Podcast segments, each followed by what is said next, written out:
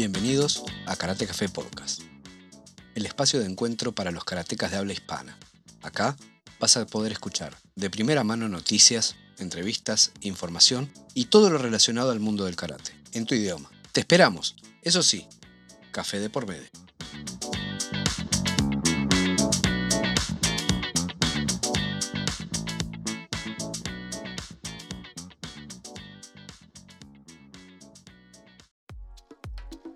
Nos encontramos con un sensei muy especial, en un ambiente un poquitito diferente al que estamos acostumbrados.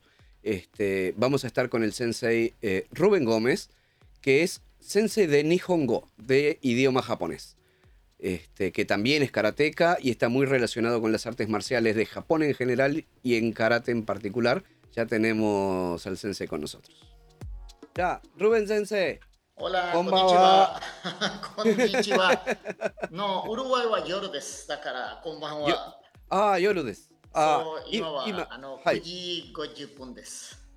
ああ、OK です。い今はここっちで、えーこっちに朝です。はい、日本語が上手ですね。ああ、まだまだ、まだまだ。とても難しいです。Bueno, vamos a dejarnos de pavada y vamos a hablar en español porque si no la, la gente...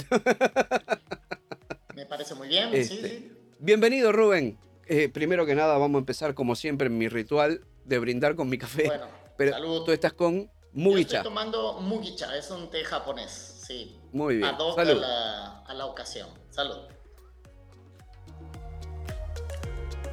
Sí, el, el, el Mugicha es, es muy popular. Mi señora le encanta, siempre toma Sí, muy Mugicha. rico.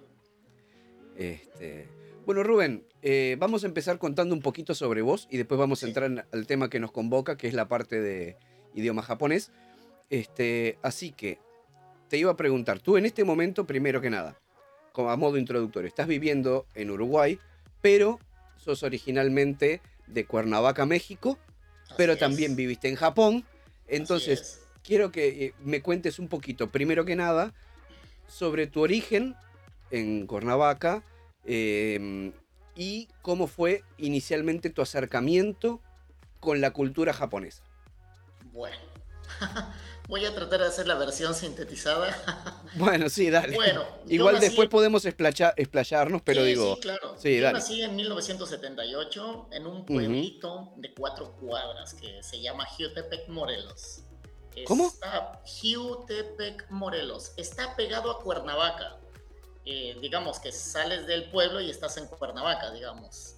Entonces, este, yo siempre fui un niño muy hiperactivo, así que siempre anduve solo en el pueblo porque era muy seguro, eran cuatro o cinco cuadras. Todo el mundo se conocía, ¿no? ujú, Y mm, estudié, bueno, practiqué en México, se dice estudiar, practiqué taekwondo cuando tenía nueve Ajá. años, estuve cuatro años haciendo taekwondo.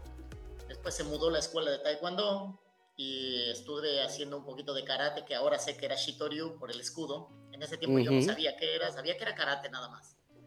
Y tenía un tío que trabajaba en la Nissan de México, entonces él había tenido Ah, la oportunidad de ir a Japón.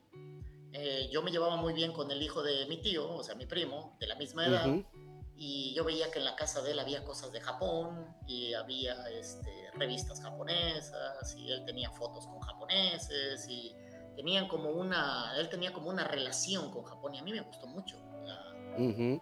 la idea de, de- de- de Japón, ¿no? Me, me empezó a llamar la atención. Aparte, en ese tiempo había muchos dibujitos japoneses, ¿no? O sea, anime. Yo no sabía que eran japoneses, pero por las pocas cosas que salían en, en los dibujitos, te vas dando cuenta de, de dónde es, ¿no? Eh, Sí, no de- había un de, cuál estamos hablando? Porque, por ejemplo, yo me acuerdo cuando somos de la misma edad, yo soy del 79, y yo me acuerdo en mi época, el que a mí me gustaba, también había otros, pero el que a mí me gustaba Sí. era Massinger. Bueno, somos de club. Massinger Z. Dame un segundo. Ahora sí, mostrame lo que me ibas a mostrar. Oh, buenísimo. Tengo Se ve todos los perfecto. Acá tengo una biblioteca llena de mangas. Este lo Mira, compré precisamente en mi primer viaje a Japón y lo conservo todavía. Mira, así que bueno, somos del, de- del- del Claro. mismo palo. Eh, exactamente, somos de la misma generación, ¿no? O sea, Sí, eh, sí, fue claro. como un parteaguas, ¿no? Eso para mí me empezó a gustar la, la onda japonesa. pero nunca tuve como un afán, ¿no? De, de, estudiar japonés o algo por el estilo. A mí me gustaba otra cosa, a mí me gustaba mucho la música. Siempre me gustó la música. Eh, bueno, hice la secundaria y después de la secundaria empecé a tocar la batería con un grupo y de eso llevó a otra cosa y empecé a, ganarme la vida con, la batería, tocando, tocando la batería, ¿no? Y empecé como que a descuidar mi situación académica. Y mi padre me dijo un día, ¿sabes qué? Este, bueno, hablas inglés, dice, ¿por qué no estudias algo que tenga que ver con el inglés? Porque la música no es para siempre, aparte la música es un, un mundo muy, muy difícil, ¿no? Porque es de noche y hay muchas cosas, ¿no? México es un país muy fiestero, así que jueves, viernes, sábado y domingo había fiestas, a veces hasta doble. Cuando yo descubrí ese caminito que me empezaban a pagar para ir a tocar a las fiestas, pues me gustó, porque era, hacía lo que quería, lo que me gustaba, tenía fiesta y, aparte me pagaba, ¿no?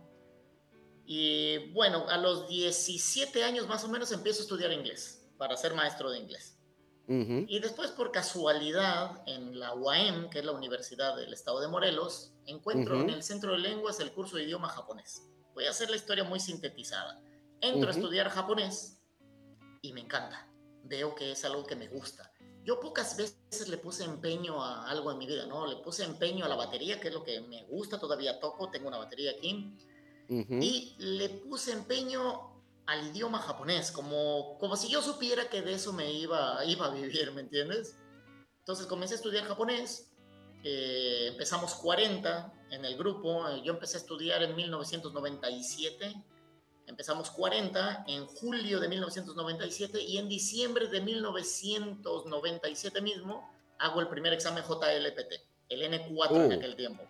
Anda, ¿Y qué crees que pasó andabas así. Examen? Sí, imagínate, ¿qué crees que pasó con el examen? Cuéntame, ¿qué, ¿qué piensas que pasó? Y no sé, lo salvaste. Lo perdí. Lo perdí por dos puntos. Y no me desanimé porque dije, tengo poco tiempo estudiando y casi lo paso. Bueno, ¿Eso era parte del programa académico o lo diste porque dijiste quiero ir a probar? Lo, di porque quería ir a probar. Simplemente yo quería, dijeron, se va a hacer el examen JLPT, el que quiera se puede inscribir. A mí me dijeron, no, no vayas, todavía estás muy, muy verde, ¿no? Se acababa de entrar. Ah, ok, ok. Yo tenía tantas ganas de estudiar, me gustaba tanto, que yo dije, lo quiero dar para ver cuál es el rendimiento. Aparte se daba en la Ciudad de México, está a 70 kilómetros de, mi ciudad natal, ¿no? Entonces yo decía, bueno, está el viaje a la ciudad con los amigos, hacer el examen, o sea, era como una buena oportunidad.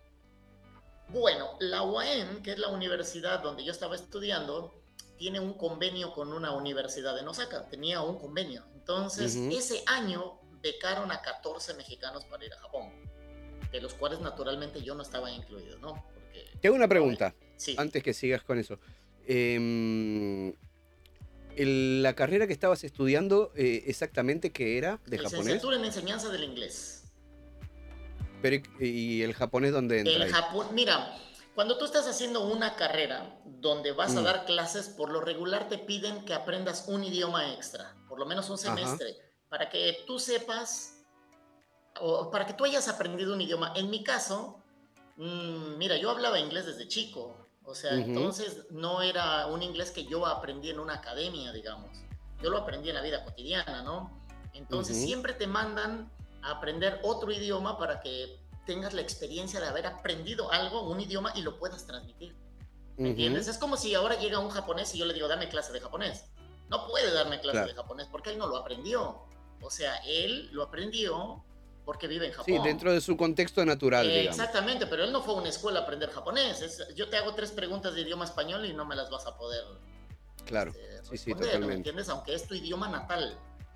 Sí, sí, bueno, entonces me dijeron, estudia. No, ¿sabes por qué te preguntaba? Sí, sí. Porque eh, en Chile, eh, en la Universidad eh, USACH, que creo que era USACH, sí, tienen una carrera de traductor ¿no? Entonces vos podés elegir, hay distintos idiomas, normalmente la mayoría de la gente hace inglés, pero tienen otros idiomas que yo, y hay una carrera de traductor de idioma japonés, ah, que tienen inglés como segunda lengua dentro de la carrera, parecido como tú me mencionabas, pero es una carrera no de profesorado, sino de traductor. Claro, no, no, no, eso no existe en México. O sea, realmente yo entré a estudiar alemán, si tengo que ser la versión amplia. Ah, mira. Empecé a estudiar alemán, esa fue la primer, el primer idioma que yo estudié. Pero no me gustó. O sea, al mes más, yo me... Más complicado que... Realmente al mes me sentí como, como que no era lo mío. O sea, no me gustó, no iba conmigo, no... El hecho de estudiar japonés fue una casualidad. Yo vi el letrerito de japonés y dije, yo quiero estudiar japonés. Y me metí a japonés. Bueno, para hacerte la corta, eh, en ese año, 1998, becaron a 14 mexicanos para ir a Japón, de los cuales yo no estaba dentro, pero por algunos problemas, el número 14 no pudo ir, el número 15 entró, tuvo otro problema y me mandaron llamar a mí. Pero, pero yo ni siquiera estaba en el nivel. en, la lista original tampoco, ni, en, el nivel. Exactamente, ahí conocí a la persona que yo creo que fue la que cambió el rumbo de mi vida, ¿no? A mi sensei, el señor Minoru Fukahara. Él me miró y me dijo, ¿usted tiene prepa terminada, que es el liceo? Sí. ¿Usted sabe bailar? Yo le dije que sí, yo no sabía bailar. ¿Usted sabe música? Bueno, me dedico a eso, sí. Bueno, este... Lo voy a mandar a Japón. ¡Pah! Yo no me la creía, este, Matías, no me la creía. O sea, yo era un muchacho de 19 años casi no me creía que, alguien me iba a dar una oportunidad para irme a Japón. Bueno, me fui a vivir a Japón. Eh, el, sistema de, Japón era muy distinto al de, al de México, pero sin embargo yo me adapté porque yo había elegido eso. Y gracias a este señor, digamos, mi, mi, vida cambió mucho, ¿no? se revolucionó un montón. Aprendí muchas cosas, vi muchas cosas, pude estudiar en una universidad de primer mundo, ¿me entiendes? Claro. Eh, viví con una familia japonesa, este, bueno, eh, muchas cosas. las clases de idioma japonés eh, acá, sí. por supuesto que eran muy diferentes que las que recibías en México. Totalmente diferente.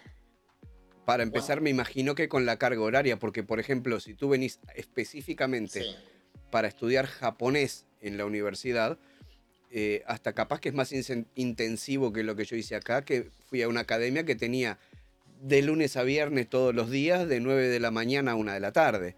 capaz que hasta era más intensivo que eso. De la mañana a 1 de la tarde. Ese era el horario. Todas las clases eran en, japonés. ¿Y, todo en Nihongo o u otras materias también? No, no, no, todo era en japonés. Pero ahora que me dices... No, no, pero digo, todas las clases eran sobre, eran de aprendizaje de Nihongo. Cultura japonesa, japonología, ah. teníamos metodología de la enseñanza del idioma japonés. Pero ah, lo, gracioso es que cuando llegamos, los de la escuela pensaban que nosotros hablábamos japonés perfectamente, nosotros no entendíamos nada, o sea, había gente que era N4, ¿viste? Que N5, N5 de ahora, N4, N3, o sea, no había ni un porque antes había cuatro nomás. Exacto, no había ni un N2. Entonces, este, bueno, yo en, uno de los libros que publiqué comento que mandaron a traer un maestro español radicado en Osaka y el tipo fue el que nos sacó adelante, digo, que nos empezó a enseñar en español y japonés, ¿no? En japonés. No es Kira Sensei, ¿no? No, no, no, no, no, no. Ah. Era un señor ya viejo, de unos 60 años en ese tiempo, ¿no? En 1998. Y él fue el que empezó a, a este, a darnos las pautas del idioma japonés como segunda lengua, digamos. Los maestros japoneses estaban frustrados porque querían dar su clase y no podían dar la clase porque nosotros no entendíamos mucho. Hasta que él empezó a darnos la pauta de, de, de, cómo hacer, ¿no? Bueno, eso fue en 1998. Yo me regreso a México en 1999. O sea, estuviste un año acá. Sí, la primera parte. Ahora te voy a contar porque Es, una, es una historia un poco larga. No, no, pero digo, en ese periodo que fuiste como de intercambio por la universidad, fuiste por periodo un, año, Sí. Y después regreso y acá, en, la universidad acá, eh, ¿tuviste alguna especie de, no sé, algún como título intermedio o algún título que te hayan dado en ese momento, digo, por, por ese periodo de un año? Sí, sí, tengo, tengo, este tengo un, este, ¿cómo se llama? Un, es como un diploma, digamos porque no tiene revalidación en México, obviamente. O sea, claro, por supuesto, sí, sí. Simplemente me dijeron que estuve en la Universidad de Osaka y que hice el curso de japonés y que hice el curso de cultura japonesa y eso está súper detallado, ¿no? Claro, porque ¿sabes por qué te pregunto? Porque mm, no sé si tú conoces eh, Kokusai Budo Daigaku. Eh, Universidad del Budo. Eh, no, pero sabes que el año pasado mi Okasan, o sea, la, mamá de Host Family que me recibió en Japón, me mandó un, ¿cómo se llama? Un calendario de esa, de esa universidad y la vi por primera vez. Sí, está acá en, en Chiva, pero en, una parte más eh, media lejos, eh, ¿cómo es que se llama? Ah, ya me voy a acordar, pero está, está en Chiva y es muy interesante porque mm, es como, se, llama así, Kokusai Budo Daigaku, eh, Universidad Internacional del Budo, pero y, y, tú podés hacer como una especialización, ¿viste? Entonces vos podés, tienen, es como si fuera una especie de universidad de educación física, o sea, tú salís como profesor de educación física, pero viste como en las universidades de Estados Unidos que tenés, haces un major en tal tema con un minor en tal otro, por ejemplo. Entonces tenés como, sos como profesor de educación física con especialización, por ejemplo, en judo o en kendo. Entonces, eh, hasta hace poco tenían judo, kendo y aikido, nada más. Porque mm, karate no, porque no hay uno solo. Entonces, eh, ¿qué karate ponen? ¿Viste? Entonces, karate no había. Pero eh, tengo unos amigos de Chile, el sensei del, el dueño del dojo donde yo daba clases, Nicolás Díaz, eh, él vino al Budo Daigaku, generó buena relación y a partir de ahí empezó a hacer intercambio de sus alumnos con Budo Daigaku, le dan una o dos becas al año para ir. Y vienen por, un, por periodo de un año. Entonces, por supuesto, una carrera que es de cuatro años, no salen con el título de, educación física porque hacen un solo año. Pero tienen es muy parecido como lo que tú me contabas. o sea, tienen clase de cultura japonesa, clase de idioma japonés, aparte de el entrenamiento, ellos van por kendo, entonces el entrenamiento puntual de kendo que tienen cuatro o cinco horas por día de kendo únicamente, más toda la parte cultural y de idioma. O sea, es, muy parecido a ese intercambio que tú, que tú hiciste con la Universidad. Te voy a contar, muchos se quedaron más tiempo y hicieron una carrera completa en, ¿cómo se llama? En, Osaka, ¿no? Muchos regresaron y volvieron, que es mi caso. O sea, yo regresé a México e intenté revolverme en México, ¿no? Para ver qué podía hacer, pero me encontré con la pequeña eh, obstáculo de que yo ya había cambiado un montón en mi mente, pero México no cambió. Entonces no encontraba trabajo y este, seguí un poquito en la música y después, por causa de Fukahara Sensei otra vez, me pide un grupo que tocaba ¿Seguiste un instrumento. perdón, ¿seguiste en la universidad cuando volviste a México? No, yo ya no quise estudiar, me, me, quedé con lo que tenía. Dije, yo ya tengo esto y ahora... Em, yo soy como un espíritu libre, ¿no? Ahora te voy a contar más adelante. O sea, ya no me quise atar a cosas. O sea, había sido la vida japonesa había sido como muy muy estricta, ¿no? Y realmente sí me gustó y me, me, ayudó mucho en mi vida. De hecho, hoy lo que soy, lo soy gracias a, a eso que recibí en Japón, o sea, no lo puedo negar. este, bueno, regresé a México, quise trabajar, me costó trabajo conseguir trabajo y gracias a mi sensei me dice, oye, están buscando a un músico para hacer un tour en Japón de un grupo de un instrumento mexicano que se llama marimba. En algunos países lo conocen como xilófono, ¿no? El xilófono es de metal y la marimba es de madera. Entonces era un grupo que viajaba por todo Japón y como yo hablaba japonés, me invitaron a ser parte del grupo y aparte, cuando había que hablar algo, yo, yo lo hacía, ¿no? O sea, ibas como músico traductor. Más o menos, entonces... Algo así. Este, ese, eso fue en el año 2000, o sea, el 99. 2000 volví a ir a, Japón, hice la gira con el grupo y me quedé un rato porque tengo un muy buen amigo ahí en, Japón, que en el tiempo que yo estuve en México, él vino a mi casa a México y estuvo meses ahí en casa. Y después cuando yo fui a casa de él, me quedé meses y ahí fue, me gustó mucho la, la vida fuera de la escuela de Japón, ¿no? Eso fue en el ah, porque vos vivías en dormitorio de la universidad ya. No, no, no, en una host family, en una casa de una familia, sí. Mira, hubo muchos cambios, porque no siempre me podía quedar todo el tiempo en la casa de la familia, porque es mucho tiempo, ¿no? Entonces, de repente, yo me iba a la casa de este amigo que te digo, me quedaba bastante tiempo. Cuando yo me regresé a México, él fue a México, se quedó en mi casa mucho tiempo. Después, cuando fui a hacer lo de la marimba, hice la gira. Y cuando terminé la gira, yo me quedé y este, me quedé en la casa de él mucho tiempo. Y eso fue como mi contacto con Japón. después me vuelvo a aburrir y me regreso otra vez a México y trato de buscar trabajo. Eso fue, no sé, tal vez 2001, ¿no? Empiezo a buscar trabajo y encuentro trabajo en hotelería. Y en el 2002, no, dame, déjame pensar, creo que en el 2003, 2004, por ahí, después de cierto tiempito de estabilidad, me ofrecen un trabajo para ir a Europa. Entonces, era un trabajo en oficina de cruceros. Eh, como digo, voy a seguir con la versión sintetizada. Me voy a, la oficina de cruceros y el hecho de hablar japonés me abrió muchas puertas. ¿Por qué? Porque yo trabajé en un barco de Princess Cruises que tenía 18 pisos de alto y 300 de largo. Era, un, era una ciudad flotante. Y solamente yo hablaba japonés. Entonces me empezaban a pedir favores, digamos, ahí en el, en el barco cuando había este, pulseras de japoneses y bueno, gracias a eso conocí 19 países de América Latina. Y de ahí, de América Latina, perdón, de, de Europa, ¿no? 19 países de Europa. Me, me, mezclé con América Latina por la siguiente historia, ¿no? Em, yo tenía 26 años ya en ese momento, ¿no? Lo único que había hecho medianamente bien hasta ese momento era haber estudiado idioma japonés.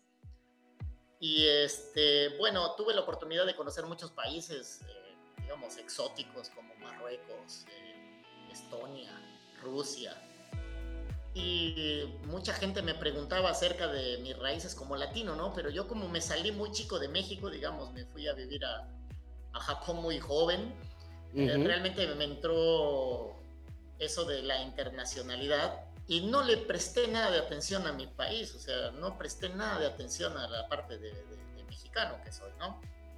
Entonces me preguntaba es que eso, eso es muy común porque uno no valora lo propio muchas veces. Exactamente, a mí me Se encandila con lo de afuera y, desconoce la, cultura o las costumbres o ciertas cosas propias de, nuestra, de nuestros países. Mira, yo prácticamente era un niño cuando salí a Japón, o sea, era un niño y cuando vi Japón me deslumbré, ¿no? O sea, eh, a mí me era como si me hubieran puesto en otro mundo, o sea, fue un shock cultural muy grande y me duró mucho tiempo mucho tiempo. Es más, me tardó mucho tiempo en caer la ficha de que había vivido en Japón.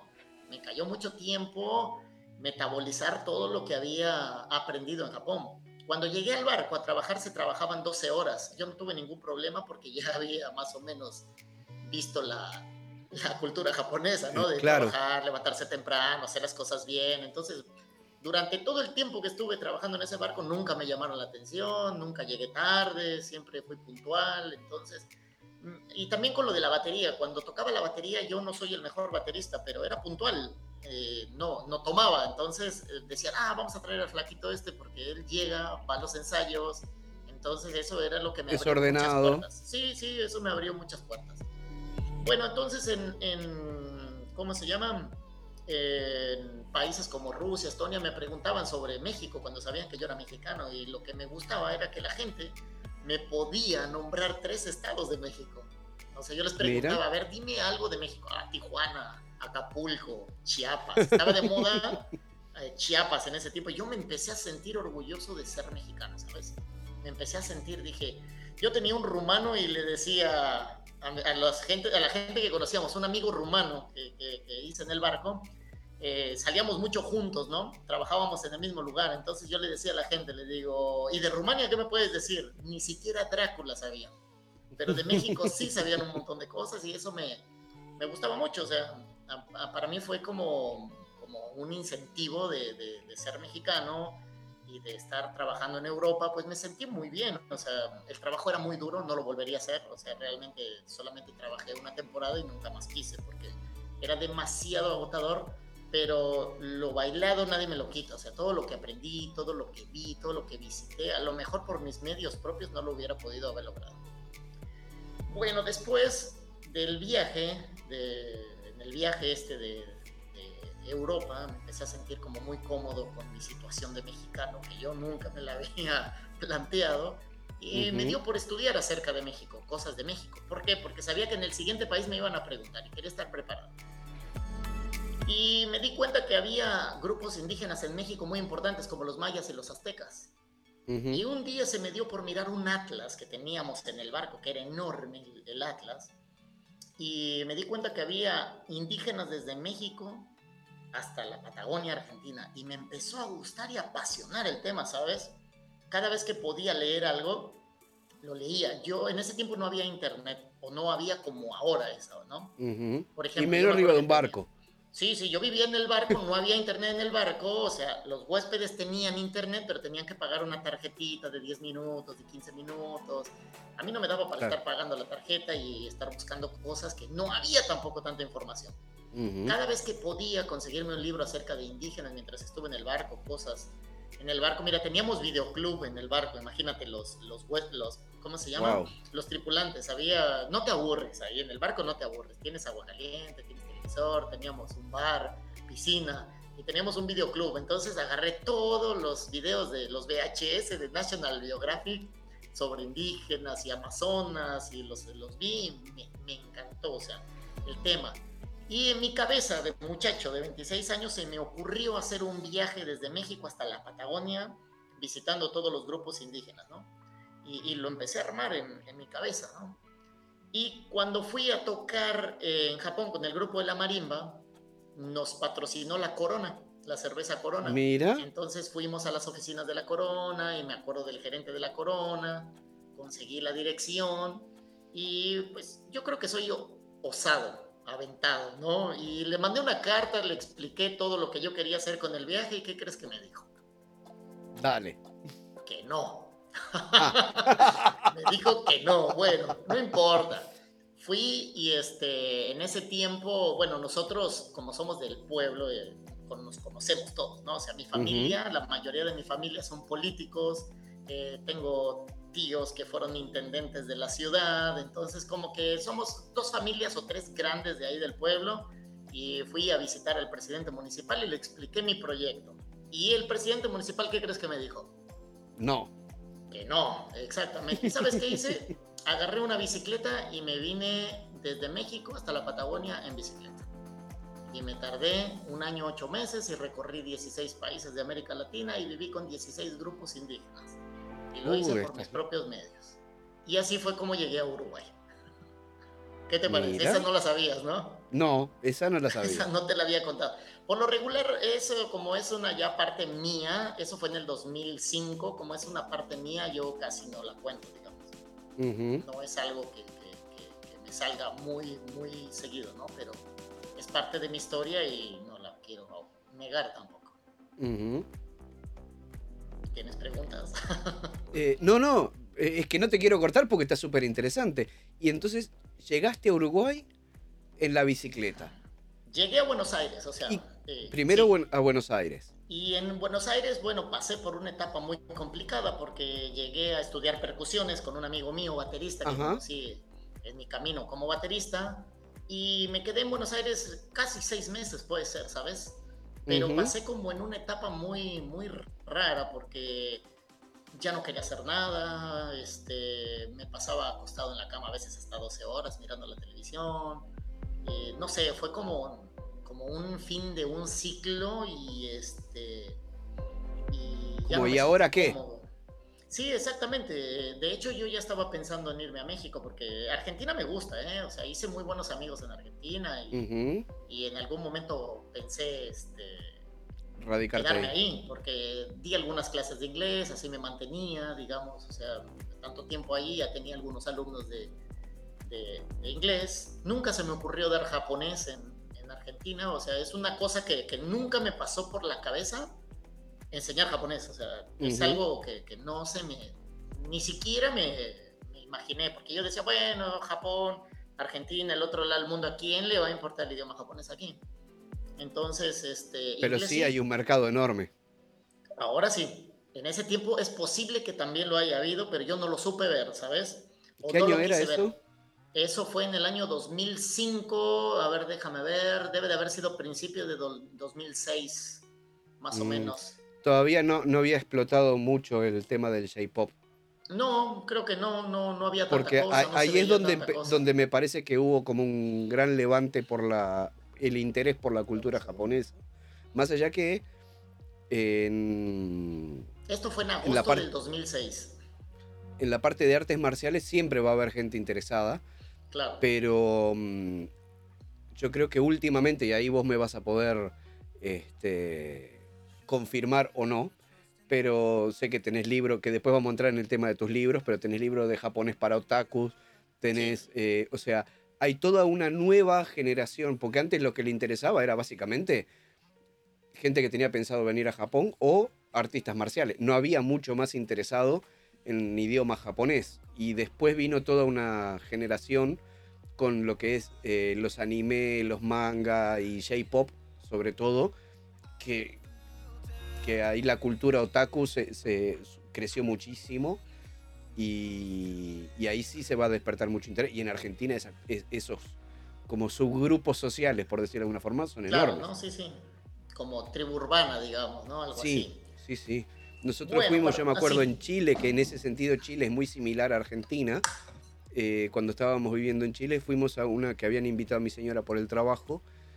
Eh, era como una fiesta de. ¿Cómo se llamaba? Era como una de estas convenciones de mangas y anime y no sé cuánto. Que, a ver, hasta. una cosa de esas, ¿viste? Y metieron en un fin de semana, o sea, eran dos días y metieron 14.000 personas. Sí, sí, aquí. Y podían haber metido más, pero limitaron la cantidad de, gente, eran 7.000 personas por día. Y vos decís, puta, esto es un, mercado gigante para este tipo de cosas. Y de, hecho, manga y anime, sí. Claro, de hecho adentro tenían, que a mí me sorprendió, yo nunca había ido, no, de, hecho a mí todo lo que es manga, anime, todo eso no me interesa. Y, veía y entrabas toda la, veía toda la gente vestida de dibujo animado, viste, este, y tenías stand más allá de los que vendían los, muñequitos y este, como cositas de, acá de Japón, de todo tipo, había stand de agencias de viajes para, para venir a Japón. Tenías un, stand de la embajada que lo que hacía era promocionar toda la parte de las becas de Mombo Kagakucho. Sí, sí. Eh, y había también un stand de Shaika y qué sé yo. Y la gente, vos sabés que claro, para mí era como un choque porque veías una persona que se te acerca, un tipo capaz como de, no sé, 25 o 30 años, vestido de dibujo animado, con la cara pintada y todo así. Cosplay, y bueno, sí, bien así de cosplay, ¿no?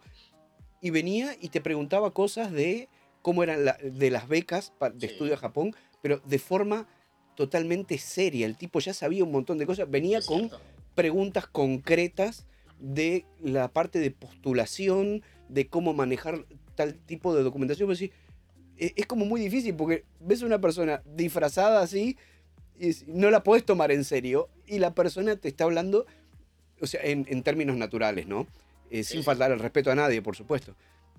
Y te hablaba de una forma tan correcta, tan seria y de temas así puntuales que vos decías, era como un mensaje no congruente, ¿viste? Te genera una disonancia en el cerebro, porque es un tipo que está jugando a disfrazarse, pero te está hablando de cosas extremadamente serias, con propiedad, eh, con conocimiento de lo que está haciendo. Entonces vos decís, wow, era, e, para mí fue como un choque mental, ¿no? En ese sentido. Y bueno, para redondear y volviendo al tema, en Argentina es muy similar en ese sentido con, con, con Chile. O sea, hay una comunidad muy grande pero creo que se dio más que nada con la explosión de lo que fue el J-pop en Latinoamérica, ¿no? Sí, sí, puede ser, sí. Pero Porque en realidad todo lo que es anime eh, se empezó a ver, o sea, veíamos más nosotros anime sin saber que era anime que lo que se ve hoy por hoy en televisión abierta. Claro, claro. Ah, es que ahora todo el mundo ya lo ve por internet y ve lo que quiere y cuando quiere, ¿viste? Pero por eso, o sea, una cosa es que a nosotros prácticamente no nos impusieron, pero por decir, nos impusieron los animes porque era lo que había, porque no había internet. exactamente, Entonces, era lo que eh, había. Sí o sí, prendías la tele y tenías eh, los dibujitos japoneses. Eh, y así y todo, hoy la gente es mucho más interesada y va a buscarlo cuando no te lo ofrecen tan fácil como nos lo ofrecían a nosotros, por ejemplo. A eso me refiero. Sí, sí. Yo, por ejemplo, me acuerdo que es una generación totalmente diferente. Cuando yo fui a Japón, nos dieron una forma para llenar todo. Eché a perder como 10, o sea, yo no siquiera tenía la capacidad de llenar un formulario, ¿me entiendes? Casi que mi sensei terminó llenándome mi formulario, o sea, ahora es diferente, ¿no? O sea, ahora ya veo la, la, gente que, que, que, tiene un interés, tiene un interés real por, por la cultura japonesa, por la cultura pop, por todo, y se informa y se informa bien. Lo que pasa es que ellos tienen una herramienta que nosotros no teníamos. Por supuesto. También, nosotros no teníamos esa herramienta, teníamos que ir a una biblioteca y buscar las cosas. Y ahora el conocimiento está como más al alcance de la mano, ¿no? Sí. Y no, no es una justificación, digo, qué bueno que tienen esa herramienta, yo la tengo también, todo el mundo. Ojalá nosotros hubiéramos tenido esa herramienta en nuestra Claro, y yo creo que eso como que hizo una revolución en muchas cosas, porque, mira, yo en un tiempo di clase de japonés en México, pero llegué a tener tres, cuatro alumnos. Aparte, la publicidad tampoco era como es ahora, tan agresiva, ¿viste? Ahora prendes el, el, celular y si tú quieres y tienes la plata, aparece tu publicidad ahí en el, en el celular de la persona correcta. Antes yo había pegado unos cartelitos y el que lo vio, lo vio, ¿viste? Sí. Era, eran tiempos muy distintos, ¿no? Bien. Y entonces... Este, bueno, entonces Estabas en Buenos Aires, me o sea, para, para seguir la, la, línea de tiempo. Fuiste a Buenos Aires, estuviste como seis meses. Yo tenía un blog que se llamaba América en Bici. Y un muchacho uruguayo que seguía mi blog me invitó a una conferencia que se dio en el 2006 que se llamó este, Montevideo sobre Ruedas. Se dio en el mm. Instituto Goethe. Entonces me dice, oye, fíjate que vamos a hacer una conferencia y vienen muchas personas ya que andas viajando, no te animas a venir y hablar de tu experiencia y todo eso, me, me hizo la invitación, ¿sabes? Y yo dije, bueno, Montevideo. Yo, es más, mira, yo no conocía nada de, Uruguay, no, no me pasaba por la cabeza Uruguay. Yo no lo ubicaba geográficamente Uruguay, ¿eh? No estaba en mis planes, o sea, yo sabía que no había indígenas y no estaba en mis planes Uruguay. Claro, porque tu interés originalmente era por conocer la cultura indígena. En Argentina yo ya había terminado, ¿sabes? Yo veía el asiento de la bicicleta y me daban escalofríos. Ya no quería saber nada de la bicicleta, estaba harto de la bicicleta. Dije, bueno, vamos a ir a, Montevideo. Son, este, ¿cómo se llama? Un sellito más en el pasaporte. Ese pasaporte ya no le cabía ni un sello. Todavía lo conservo, sí, sí, sí. Porque fue el mismo de Europa y el de, y el de América Latina, ¿no? Y bueno, dije, dale, voy a ir. Me investigué todo lo del buquebús. Este, crucé desde Puerto Madero hacia Colonia y me encontré con un canadiense que venía también pedaleando, ¿no? Y pedaleamos desde Colonia hasta Montevideo juntos. Eso te iba a preguntar, cruzaste en el buquebús con bicicleta y a partir de ahí bicicleta desde Colonia. Desde Colonia hasta, Montevideo con un canadiense. Hicimos dos días, o sea, un día hasta la mitad del camino y otro día para acá. Y este, bueno, me presenté ahí en el Instituto Goethe, se hizo la, la, conferencia y, y, esos tres días que, que, este, ¿cómo se llama? Que tenían que ser aquí en Uruguay se convirtieron en más tiempo. y este, bueno, este, no sé cómo, cómo contar de la historia, es una historia muy loca, ¿no? Porque yo llegué aquí un jueves, este, sí, fue un jueves creo, y el lunes conocí a una muchacha y me casé con ella. ¿El lunes mismo te casaste? No, no, no, no, no me comprometí ah. con ella. Y, este, y nos fuimos a México. Mira. Entonces, este, eh, quiero hacer como que la historia resumida, ¿no? Sí, sí, tranquilo. Nos fuimos a México y yo ya llegué con otras ideas y pusimos una empresa, trabajamos muy duro por, por la empresa, pusimos una empresa de instrumentos musicales. Ajá. Porque durante el viaje tuve que trabajar en muchas cosas y en, Perú tuve un tiempito trabajando en una, en una fábrica de instrumentos musicales. Y me ah, gustó mucho, siempre me gustaron las percusiones. Después vi que en otros países también fabricaban instrumentos musicales y no sé, se, se me ocurrió, ¿no? Y llegamos a México, trabajamos por la empresa y bueno, después tuvimos que venir a, a Uruguay por muchas cosas, ¿no? México, bueno, vamos a decir las cosas como son. México se empezó a poner muy peligroso, sobre todo la ciudad donde fuimos, ¿no? O sea, nosotros fuimos a una ciudad, apostamos todo, empezábamos a repuntar y, pues la, inseguridad también empezó a repuntar y, nosotros teníamos ya una hija chica. Y bueno, después nos venimos a Uruguay y ahí empezó otra aventura, ¿no? Llegamos a Uruguay y pues fue muy difícil, como tú sabes, Uruguay no es un país fácil, ¿no? Pero bueno, ofrecía una cosa que México no, seguridad, y eso no lo pagas con nada, ¿sabes? En verdad que yo, al principio la sufrimos mucho, pero la seguridad no, no, no la pagas con nada, ¿sabes? Entonces, eh, no, no, llegamos con muchos traumas, porque nosotros teníamos a la nena de cuatro años y tenía una mochilita que tenía forma de mono, y tenía una colita y la colita del mono era una correa para evitar que la niña se fuera lejos. En México estaba la gente ya acostumbrada a pasear a los niños con la, con la colita. Con la correa esa. Con, con la correa, como si fuera un, un perrito. Sí, sí, como un perrito. Y yo me acuerdo que una vez fuimos a tienda inglesa, así, y este, alguien nos miró y nos miraron mal, como diciendo, mira, ese tipo trae una niña como si fuera un perro.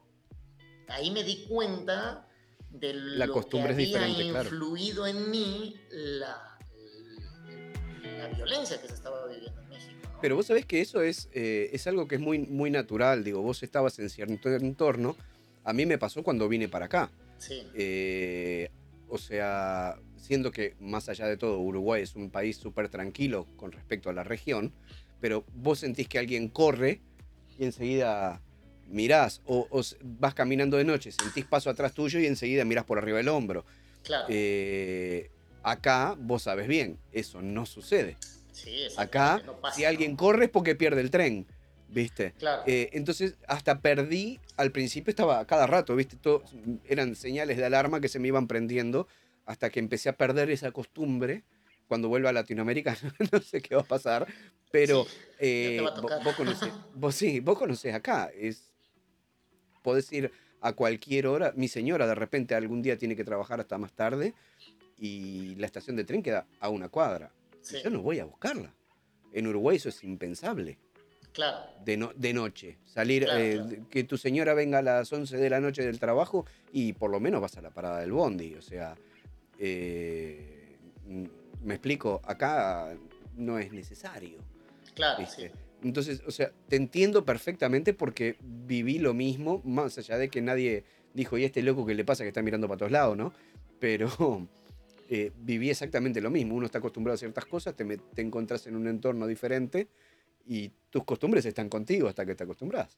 Bueno, Bueno, entonces, entonces, te estábamos... contaba, nos venimos a, a Uruguay y a mí me costó mucho trabajo dejar a mi hija sola, o sea, para ir a un parque o algo por el estilo. Ujú, Fue un shock cultural muy grande para mí Claro. el cambiar porque veníamos de una sociedad que en ese momento estaba muy, pero muy peligrosa. ¿eh? La verdad que Ujú. estaba muy difícil vivir ya en esa ciudad precisamente porque es una ciudad turística. Es una ciudad que está en el centro del país, o sea, los- todos los Ujú. actores tienen casa ahí, o sea, es un lugar eh, muy, muy, muy, muy turístico, o sea, es muy famoso Cuernavaca, o sea, ujú. Chespirito, Cantinflas, todos los actores famosos tuvieron casa ahí. Mira, Bueno, eh, acá en Uruguay tocó trabajar de todo, ¿no? De todo. Y uno tiene que, que- que buscárselas y uno tiene que, este, que sacar las herramientas que tiene, ¿no? sí, claro. Me pasó lo mismo que en Buenos Aires. Yo pensé que acá en Uruguay no iba a haber una, una población que quisiera estudiar japonés, ¿no? Yo decía, bueno, 3 millones de habitantes, puedo hacer instrumentos musicales, pero después conocí lo que es UTE y me- se me quitaron las ganas porque es muy caro. Y en Claro. México era muy barato, la, la- la energía eléctrica es muy barato, yo pagaba muy poco de energía eléctrica. claro. Y bueno, fue muy complicado ese- esa, esa época, ¿no? Eh, puse algunos letreros de idioma inglés y no me llamó nadie. Y un día de casualidad pongo un letrero de idioma japonés. Acaba de empezar lo que es lo de la escuela, ¿no? Ujú. Y me llama una persona primero a ofrecerme intercambio de clases de japonés por artes marciales. Pero yo no, no, no estaba en esa posición, ¿no? Yo le dije que no. Yo necesito plata, papá. necesitaba plata, sí, sí.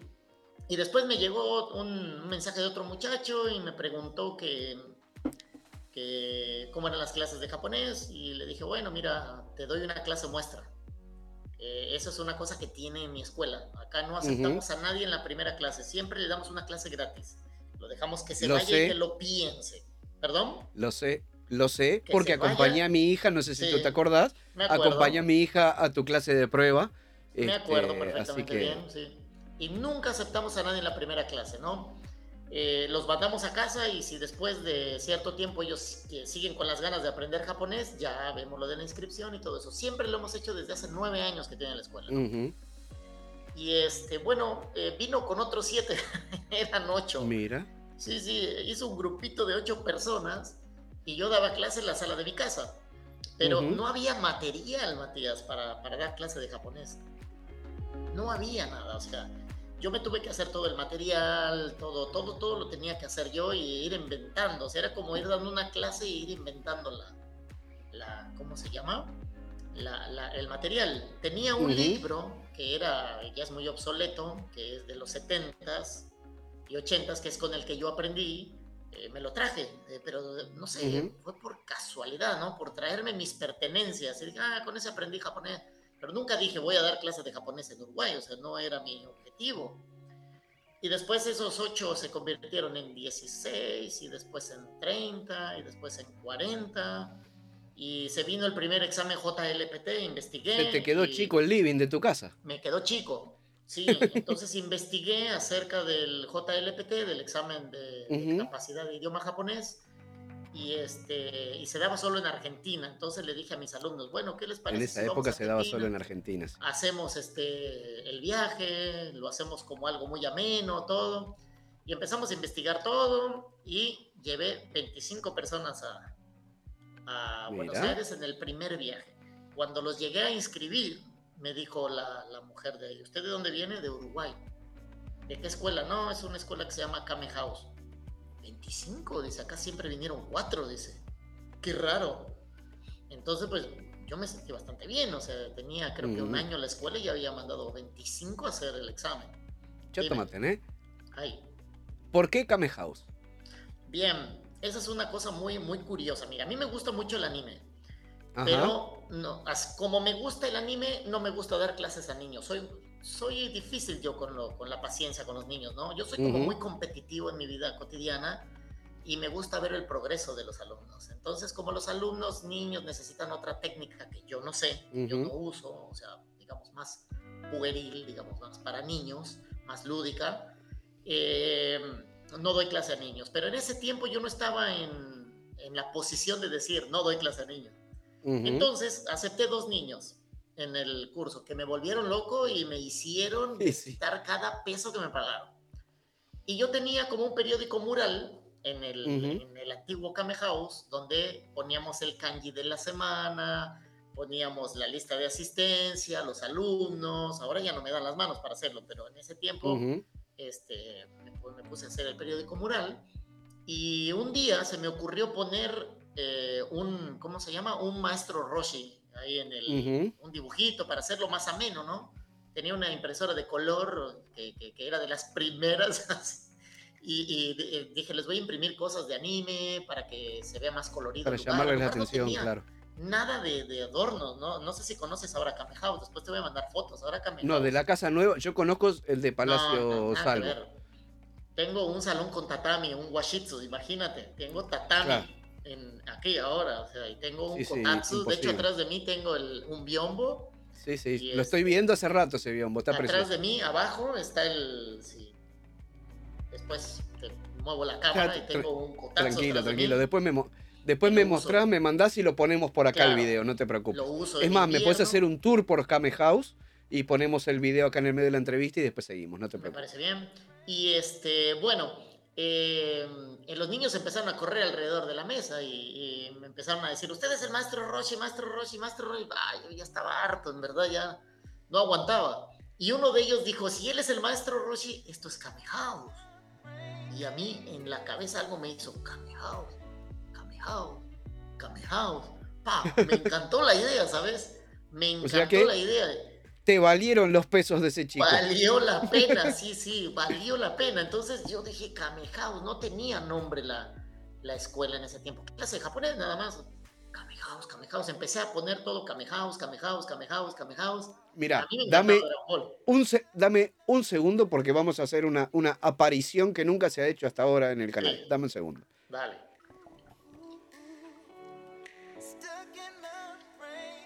es una, es una aparición muy cortita de presentación. Ay. ¡Oh! ¡Kame-san! ¿Cómo se llama? Por ahora, por ahora se llama Kame-chan. Porque como es muy chiquita, todavía no sabemos si es nena o nene. Sí, sí, sí. Ah, es una responsabilidad eso, ¿eh? Ah, qué linda. Prácticamente ah. es mi animal favorito. Eh, ah, no, no sabes, es súper simpática. Ahora la, la devuelvo y, seguimos la conversación. Muy bien. Bye bye. Bye bye. Kame-chan va. Mada Akachandes. Hi. So mm, sí, tiene. Es lo que te decía, es una responsabilidad. Nació en septiembre del año pasado, tiene 6, 7 meses la tortuga. Sí, sí, bueno, te, tienes algunos años para, criarla. Yo tengo un gato y es una, responsabilidad muy grande. Una tortuga es el triple. Es el triple por el tiempo, sin duda. sin duda. Pero bueno, eh, ya vamos a ver cuando nos toque volvernos para Latinoamérica qué vamos a hacer, porque no sé cómo es la inmigración de tortugas hacia otros países. Entonces, bueno, vamos a ver. Eh, este, exactamente. con un perro, un gato es más fácil. Con la tortuga no, no sabemos, entonces bueno, vamos a ver después bien qué, qué, hacemos. si no ya hay un par de candidatos, algunos sobrinitos de mi señora o algo que ya les interesa el asunto, ¿viste? Pero vamos a tratar. Ah, yo soy de la idea de tratar de llevarla, pero igual un viaje largo en avión, poner tortuga, el estrés, andás a ver, ¿viste? Entonces, bueno. Pero por ahora la estamos disfrutando, ahora que están empezando a ser días lindos, a veces la sacamos al parque que está acá a la vuelta, ahora la vamos a sacar este, que ya están empezando a salir los Sakura, ¿viste? Entonces, eh, ya... Ah, cierto. Sí, sí, ya ayer eh, ya vi en el parque un montón de Sakura. Este, así que bueno, después vamos, vamos la estamos empezando a sacar ahora que están los días más lindos, porque cuando hace frío no, no, pero ahora que ya está un poquito más cálido el clima, la sacamos un poquito afuera y eso, y camina como loca para todos lados en el parque. El otro día me la agarró una nenita chiquita, ¿viste? ya no sé cuándo. Y la agarraba, parecía como si fuera un juguete. Digo, no, me va a matar la tortuga, ¿viste? Y así, así como si fuera un autito. Yo decía, no, no, no, pará, no sé cuánto. Y la madre una pelotuda. Bueno, no importa. Este, entonces. no, te dijo, no dijo nada la madre, qué raro. Ay, nena, no sé qué, déjala y. Loca, agar, agarra a tu hija. ¿Sabes qué? Antes no pasaba tanto eso, había como más, este, yo me he dado cuenta como que ha habido como más relajación en la educación en Japón, ¿eh? Sí, hay, Pero he estado yendo desde el 2016 todos los mm. años. Y ha cambiado mucho la, la, sociedad japonesa en cuanto a esas cosas. ¿eh? Antes era distinto. Pero bueno. Eh, bueno, íbamos en lo del nombre sí, Kame, House. Quería presentar a Kame-chan. este, Kame-chan. Uh. Entonces empecé a hacer publicidad Kame House, pero mi publicidad siempre fue una publicidad muy respetuosa. Toda mi publicidad era chica, eh, monocromática y solo utilizaba un sector en las paradas de los ómnibus, porque yo sabía que estaba la Asociación Japonesa y que estaba la ORT, y siempre traté como de moverme con mucho respeto, ¿no? Este, entonces la yo consideraba siempre que la gente que estuviera aquí en Kame House era porque quería estar o porque tenía que estar. Entonces mi publicidad no fue agresiva ni grande, pero fue muy constante. Ómnibus que me subía, pegaba un sticker, y siempre pegaba sticker cuando veía que ya había otro. Si yo iba a ser el primero, me abstenía siempre. Siempre fui como muy pulcro en eso, ¿no? Este, respetando los, los letreros de los demás y me empezó a ir muy bien. Entonces, cuando llevé a las alumnas a, a hacer el examen JLPT, fueron 25, pasaron 20. Mira.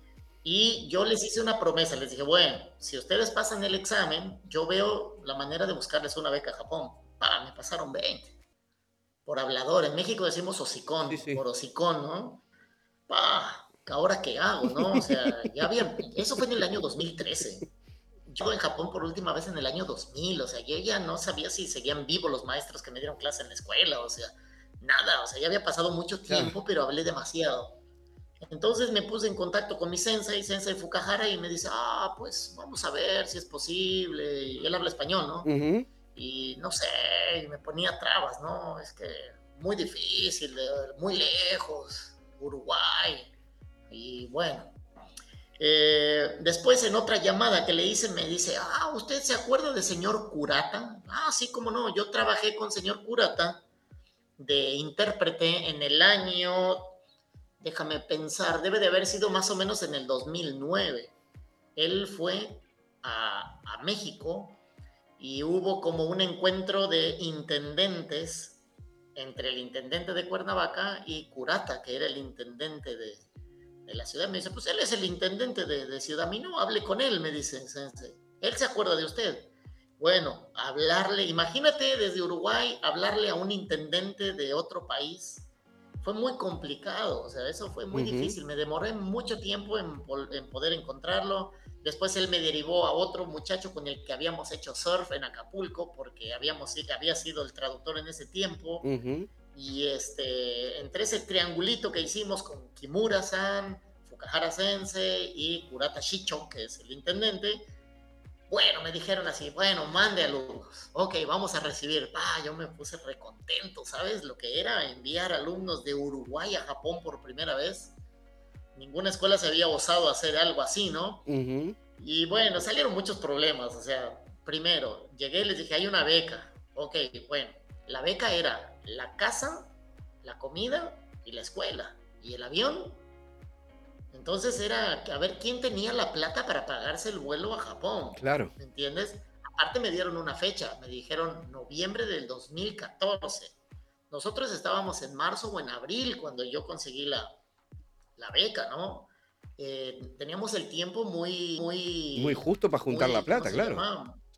No, no, no, no, fue, fue muy difícil ese año porque nosotros, bueno, se me ocurrió hacer eh, eventos de cultura japonesa y tenía un amigo que es eh, sexto dan de kendo y le dije, ¿por qué no me ayudas a hacer una clase de kendo? La cobramos y ese dinero se lo damos a los becarios, hicimos clase de kendo, hicimos eh, de un montón de cosas, pero un montón. ¿Sexto dan de kendo en, Uruguay?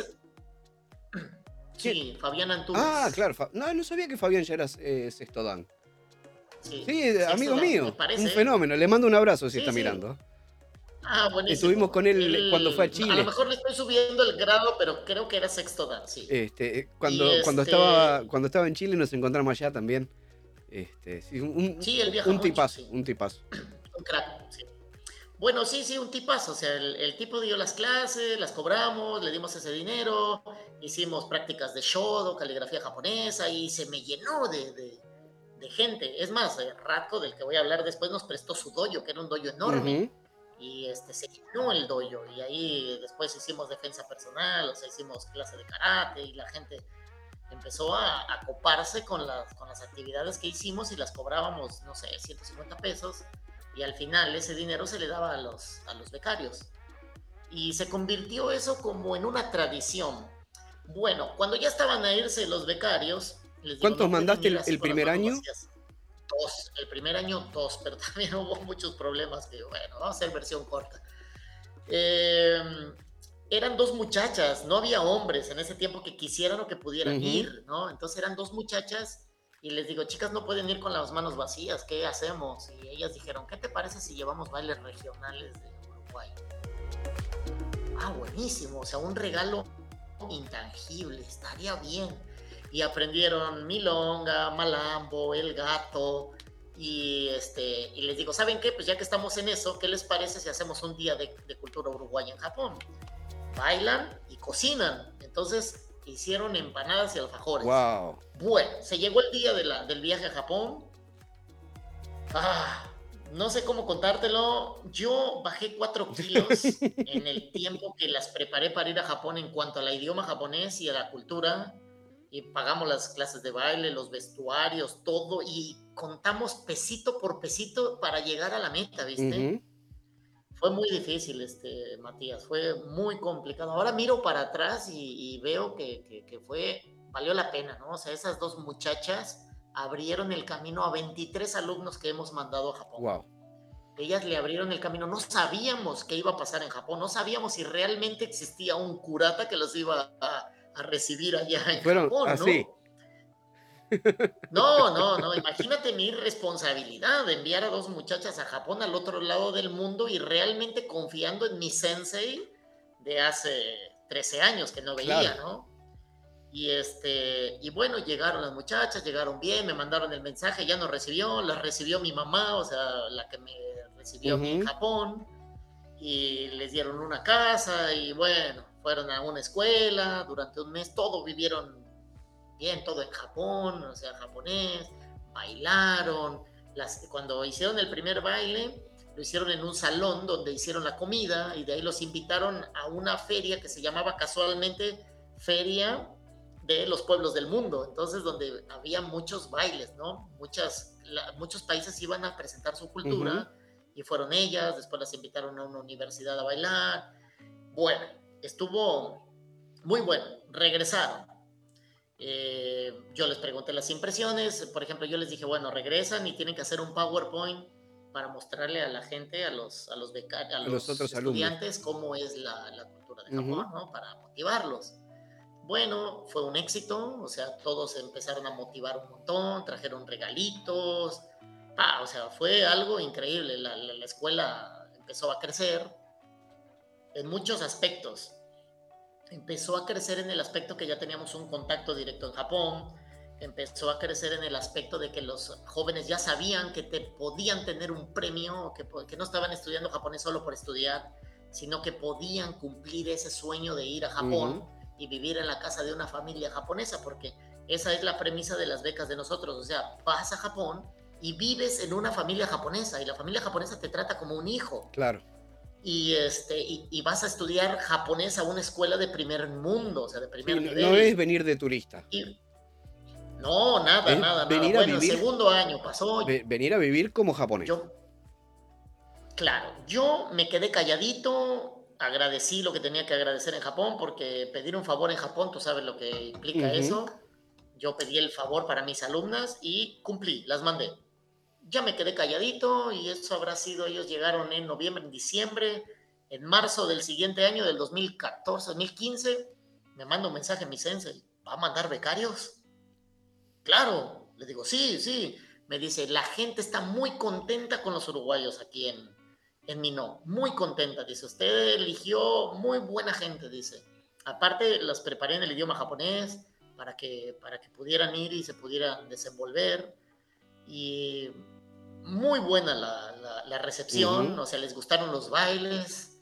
Y al siguiente año eh, elegí a una pareja, dos, dos, dos, este, ¿cómo se llama? Una pareja, hombre y mujer. Los mandé a aprender tango. Dije, a los japoneses les encanta el tango. Fueron a aprender tango. Bueno, una semana antes de irse a Japón, yo fui a ver el baile de tango. Horrible. Yo los regañé, me enojé les dije, ustedes no pueden ir a Japón, no pueden ir a Japón con ese nivel. Les digo, van a ir a Japón, los japoneses les gusta el tango. Pero aparte no, es solo que les guste el tango. Los últimos campeones mundiales de tango son japoneses. O sea, acá no solo les gusta, sino que hay un nivel muy alto de tango en, en Japón. Claro, Sí, sí, yo ya sabía eso, entonces dije, no pueden ir así, miren, solo hagan la comida. Iban a hacer, creo que ellos hicieron pizza y torta rogel. Y mira, yo creo que soy muy buena onda, pero cuando me pongo en el plan de trabajo, soy exigente. Entonces creo que me vieron muy exigente. no, no, no, no, no, dime otra oportunidad, dice, denos otra oportunidad. No, la última oportunidad es en la despedida, porque siempre hacemos una despedida y en la despedida ellos hacen lo que van a hacer en Japón y también se cobre ese dinero para ellos, ¿no? Y en la despedida fui, pero yo fui cero, ¿cómo se llama? Con muy poca cero expectativa. expectativa de, cero, cero, totalmente. Y yo ya hasta estaba pensando decir, este año no se baila, ¿no? Porque, bueno, Matías, yo no sé qué decir de esos muchachos, no sé qué hicieron. Ah, ahí tal vez es la garra charrúa, pero bailaron divino me conmovió ver a esos dos alumnos bailando tango como profesionales. Era increíble, solo por un sueño de ir a Japón, en, no sé, habrá tenido una diferencia de lo que yo te digo de 15 días, 20 días, hicieron realidad el hecho de llevar un número de primer nivel. O sea, ellos, yo les dije en un momento, miren, estoy sorprendido, pero en realidad los japoneses saben que ustedes son estudiantes, que no son bailarines profesionales. Claro pero estoy mandando dos profesionales, o sea, realmente mandé dos profesionales de tango, o sea, había preparado tres, cuatro números, pero eran profesionales, ¿me entiendes? Nadie iba a decir que no eran profesionales. Bueno, se fueron a Japón y los pusieron en el número estelar en el, en el Taminsoku Festival, o sea, ¿cómo se llama? Eh, Festival Multicultural de Osaka, ¿no? Y quedó como muy en alto el nombre de, de, de Uruguay en ese momento, ¿no? O sea, y eso fue en 2015. En 2016 me volvieron a decir, ¿quiere mandar gente? Y dije, sí, pero ahora quiero cuatro. Y este, yo pedí para que fueran cuatro, porque decía, bueno, o sea, si no, no se lucen los bailes. Bueno, conseguimos vestuario profesional, conseguimos una maestra profesional, y me dijeron, pero ahora usted tiene que venir aquí a, a, Japón. O sea, cuatro con ellos. más vos. Cuatro alumnos, dos hombres y dos mujeres. Y conmigo cinco. ¿Qué? Sí. Y este, y bueno, ese día ya me encontré con señor Curata, que era el intendente, o sea, después de tanto tiempo, y nos fuimos de copas con eh, Curata, ¿no? Y Curata estaba muy contento, ah, qué bueno que tienes tu escuela y que te está yendo bien y que estás trayendo muchachos, ¿no? Muy buenos los muchachos, dice. Y este, lo que quieras, dice. Ya estaba borracho, ¿no? Y le digo, bueno, dale, le digo, antes de que me tome esta, te voy a pedir que hagamos un convenio entre la ciudad de Minó y Kame House. Y el tipo me miró y le digo, tú dijiste lo que quieras. No me la tomo hasta que me digas que sí. Me dice, sí. Y brindamos y ahí perdí la conciencia. tanto que ya no supe qué pasó. Al otro día, a las 9 de la mañana, me llaman por teléfono, yo tenía un celular y me llama la secretaria de Curata y me dice, señor Gómez, yo todavía estaba, pero... Detonado. Mal, o sea, de la noche anterior.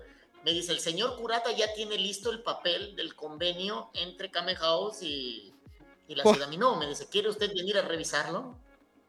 Me vestí, o sea, inmediatamente me levanté, me bañé, me vestí y fui a revisar. El tipo ya lo había hecho, habíamos tomado lo mismo, ¿viste? Él ya había, ya se había presentado a trabajar, ya tenía el convenio y solo me pidió que lo fuera a revisar para firmarlo. Y así sucedió. Fui, lo firmé, nos miramos y me dijo, bueno, cuando sea la fiesta multicultural, ahí nos vemos. Perfecto. ¿Y el, convenio qué implicaba? Sí, y los alumnos bailaron, número estelar otra vez, fue la radio, los entrevistó en la tele, en la radio, todo. Y después vino Curata y me entregó el, el papel de, tenemos un convenio, ¿no? O sea, de que mis alumnos van a estar. ¿Qué, qué, implica el, el, convenio a nivel de, de Osaka contigo? Acá lo tengo. Dice este, Kokusai Yuko no Akashi. Dice convenio de amistad internacional. Y ahí, bueno, es un convenio largo. Dice que la ciudad de Minó se compromete a recibir a nuestros alumnos que han ido desde el año 2014, dice, y que eh, en cuanto a lo que es la tengo que hacer la traducción. Sí, pero más, o menos, así. en cuanto a lo que es el programa de becas que se ha venido haciendo, por parte de ellos lo van a mantener. Pero ahora Curata ya no es intendente, ahora tengo que ir a ver. Al nuevo intendente, claro. Si podemos hacer. El, vale decirle, mira, mira que yo tengo esto que me hizo Curata, vamos a mantenerlo. No, sí, sí, eso yo creo que no hay problema. El problema fue este. Después yo ya me sentí como más relajado y después mandé seis porque empecé a pedir. ¿Por cuánto periodo de tiempo los mandas a los chicos, más o menos? Cada año, los mando cada año. Todos los años envío. ¿Pero por cuánto tiempo? Cuatro alumnos. Por un mes. Un mes. durante un mes. Sí, un mes. En ese mes eh, viven en una casa de una familia japonesa, van a una escuela de idioma japonés, de primer mundo, y tienen, tienen muchas cosas. Les dan clase de caligrafía, les dan clase de cultura japonesa, ¿no? En general. O sea, es como una inmersión a la cultura japonesa. Los llevan de viaje a Kioto, a Nara, a Hiroshima, ah, mira qué lindo. lo que está ahí cerca. Y sí, por parte este, Osaka está muy, muy, muy central para todos esos puntos turísticos. Está muy bueno. Y depende de muchas cosas, también depende de la familia que les toque, algunos los llevan de viaje, les enseñan cosas eh, extras, o sea, depende de muchas cosas, ¿no? Pero es una experiencia que yo como profesor me he sentido, ahí es cuando viene la retribución. Mi sensei me dio la oportunidad a mí de ir a Japón yo la vuelco con mis alumnos y ellos llegan y me dan la retroalimentación, eso es lo que me, claro. lo que me gusta. Sensei decía así, todavía está vivo, tiene 94 años mi sensei, él dice así, vaya a Japón y esfuércese mucho y después regrese a la sociedad a la que pertenece y todo lo aprendido en Japón, úselo en el beneficio de su sociedad. Vos sabés que eso es más o menos la misma idea que tiene Shaika con los becarios o eh, la beca de Mombu también. La idea es, yo te recibo acá en Japón, te capacito, te enseño todo esto para que vos puedas hacer mejor tu país. Para que vos pongas tu granito de arena es la ideología de Y mi sensei se rige bajo un principio que se llama ayuda mutua. Entonces todos mis alumnos saben lo que es ayuda mutua. Eso quiere decir que cuando ellos vienen aquí, saben que pueden ir a Japón y saben que cuando le compran, por ejemplo, una rifa a algún alumno que se va a Japón, sabe que le está apoyando para ir a Japón. Y otra cosa, los alumnos que van a Japón compran 15 chingaderitas de ahí de Hyakuen Shop y las traen y acá tenemos como una una bolsa llena de chingaderitas de, de y cuando se va el nuevo grupo se rifan también esas. Claro. se, ponen como en una tómbola, ¿viste? Y ahí se gana mucho dinero porque las rifamos a veces en, no sé, dos, tres dólares. Claro. Tenemos un montón. Entonces se gana bastante bien y ese dinero se le va a los, a los becarios. Y nosotros ya hicimos una asociación aquí, que es una asociación de becarios que se llama Nihon Tomonokai, Asociación de Amigos de Japón. Hasta ahora hemos mandado 23, yo digo hemos, ¿eh? porque acá Kamehau lo hacemos todos. Hemos mandado 23 becarios a, a Japón y este y ellos ya hicieron su propia asociación, la Asociación de Amigos de Japón. Cada vez que viene un japonés de Japón, obviamente. Eh, lo atienden, lo llevan a pasear, este, lo llevan a comer asado. Ah, mira qué lindo. Todo lo que quieran. Y entonces eh, tenés sí. Kame House, que los chicos empiezan a ir a Japón con tus, el sistema de beca improvisado en un momento y ya sobre rueda funcionando súper bien. Por otro lado, ahora digamos que ya se mantiene. Ya, está estable y ya están aceitados los mecanismos. Ya la primera vez fue como súper improvisado, ahora ya están las actividades como estandarizadas para poder cumplir con todo. Tenés el convenio, tenés la asociación de ex becarios, digamos, de eh, los chicos. ¿Y cómo ingresa tu mundo a lo que hoy nos convoca con el tema de arte marcial? Porque yo sé, a ver, te, cuento un poco lo que yo tengo entendido y vos después ordename el pensamiento y poneme una línea cronológica.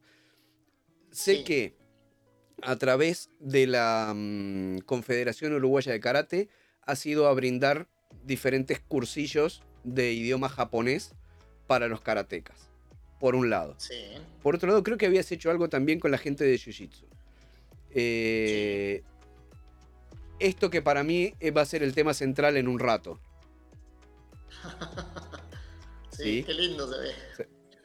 Vos que estabas preocupado de la calidad de impresión de acá. Sí, sí. Estaba muy preocupado, sí. Fíjate.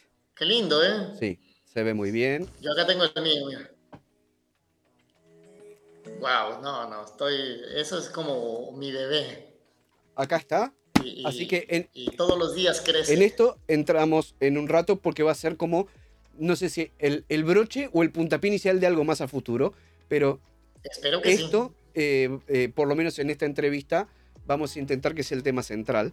Este, pero mm, quiero que me cuentes un poco cómo llegas a esto, desde dónde, cómo inicia todas estas actividades que terminaron en esto. Bien. Porque te cuento, o sea, yo, te contaba, como karateca, ¿no? Eh, y me he encontrado antes de, ponerme a estudiar eh, Nihongo, me he encontrado con cualquier cosa, porque en el ambiente de karate me refiero. Desde que te escriben dojo con Y, este, hasta pronunciaciones, las pronunciaciones, qué sé yo, chilenas, que ellos no patean Mawa sino que hacen Mawa, eh, y cosas por el estilo. Este, por ser una transmisión en karate de forma oral de un idioma extranjero que no conocemos, entonces muchas veces se acomoda el idioma extranjero con lo que le pareció el sensei que escuchó, sumado a la deformación fonética por el idioma propio. entonces, eh, Totalmente. cuando empecé a interiorizarme un poquito, dije, pero esto está todo mal lo que estamos haciendo, cómo estamos dirigiendo la clase de karate, y me parecía que sería súper interesante poder tener algún tipo de capacitación, en aquel momento te estoy hablando, en cuanto a Nihongo. Yo en lo personal quise aprender Nihongo, pero eh, cuando me quiero acercar inicialmente en aquella época a la asociación japonesa, no aceptaban eh, alumnos que no fueran de la colectividad. Era solamente para Nikkei. ¿Viste? Entonces la otra opción era en la ORT. Y era carísimo, por lo menos en aquel momento. Entonces dije, bueno, Nihongo para otro momento, chau. y la dejé por esa. Pero siempre vi que había una carencia en ese sentido. Entonces me pareció espectacular tu iniciativa, cómo lo empezaste a hacer. Y bueno, contanos. Mira, eh, yo siempre fui muy inquieto, te dije. Cuando era niño hice taekwondo, cerró la escuela de taekwondo, me metí a Shitoryu. Ahora sé que era Shitoryu. Y nunca tuve a alguien que estuviera detrás de mí, que me apoyara y que me dijera, no, sigue. Entonces le perdí el... El gusto.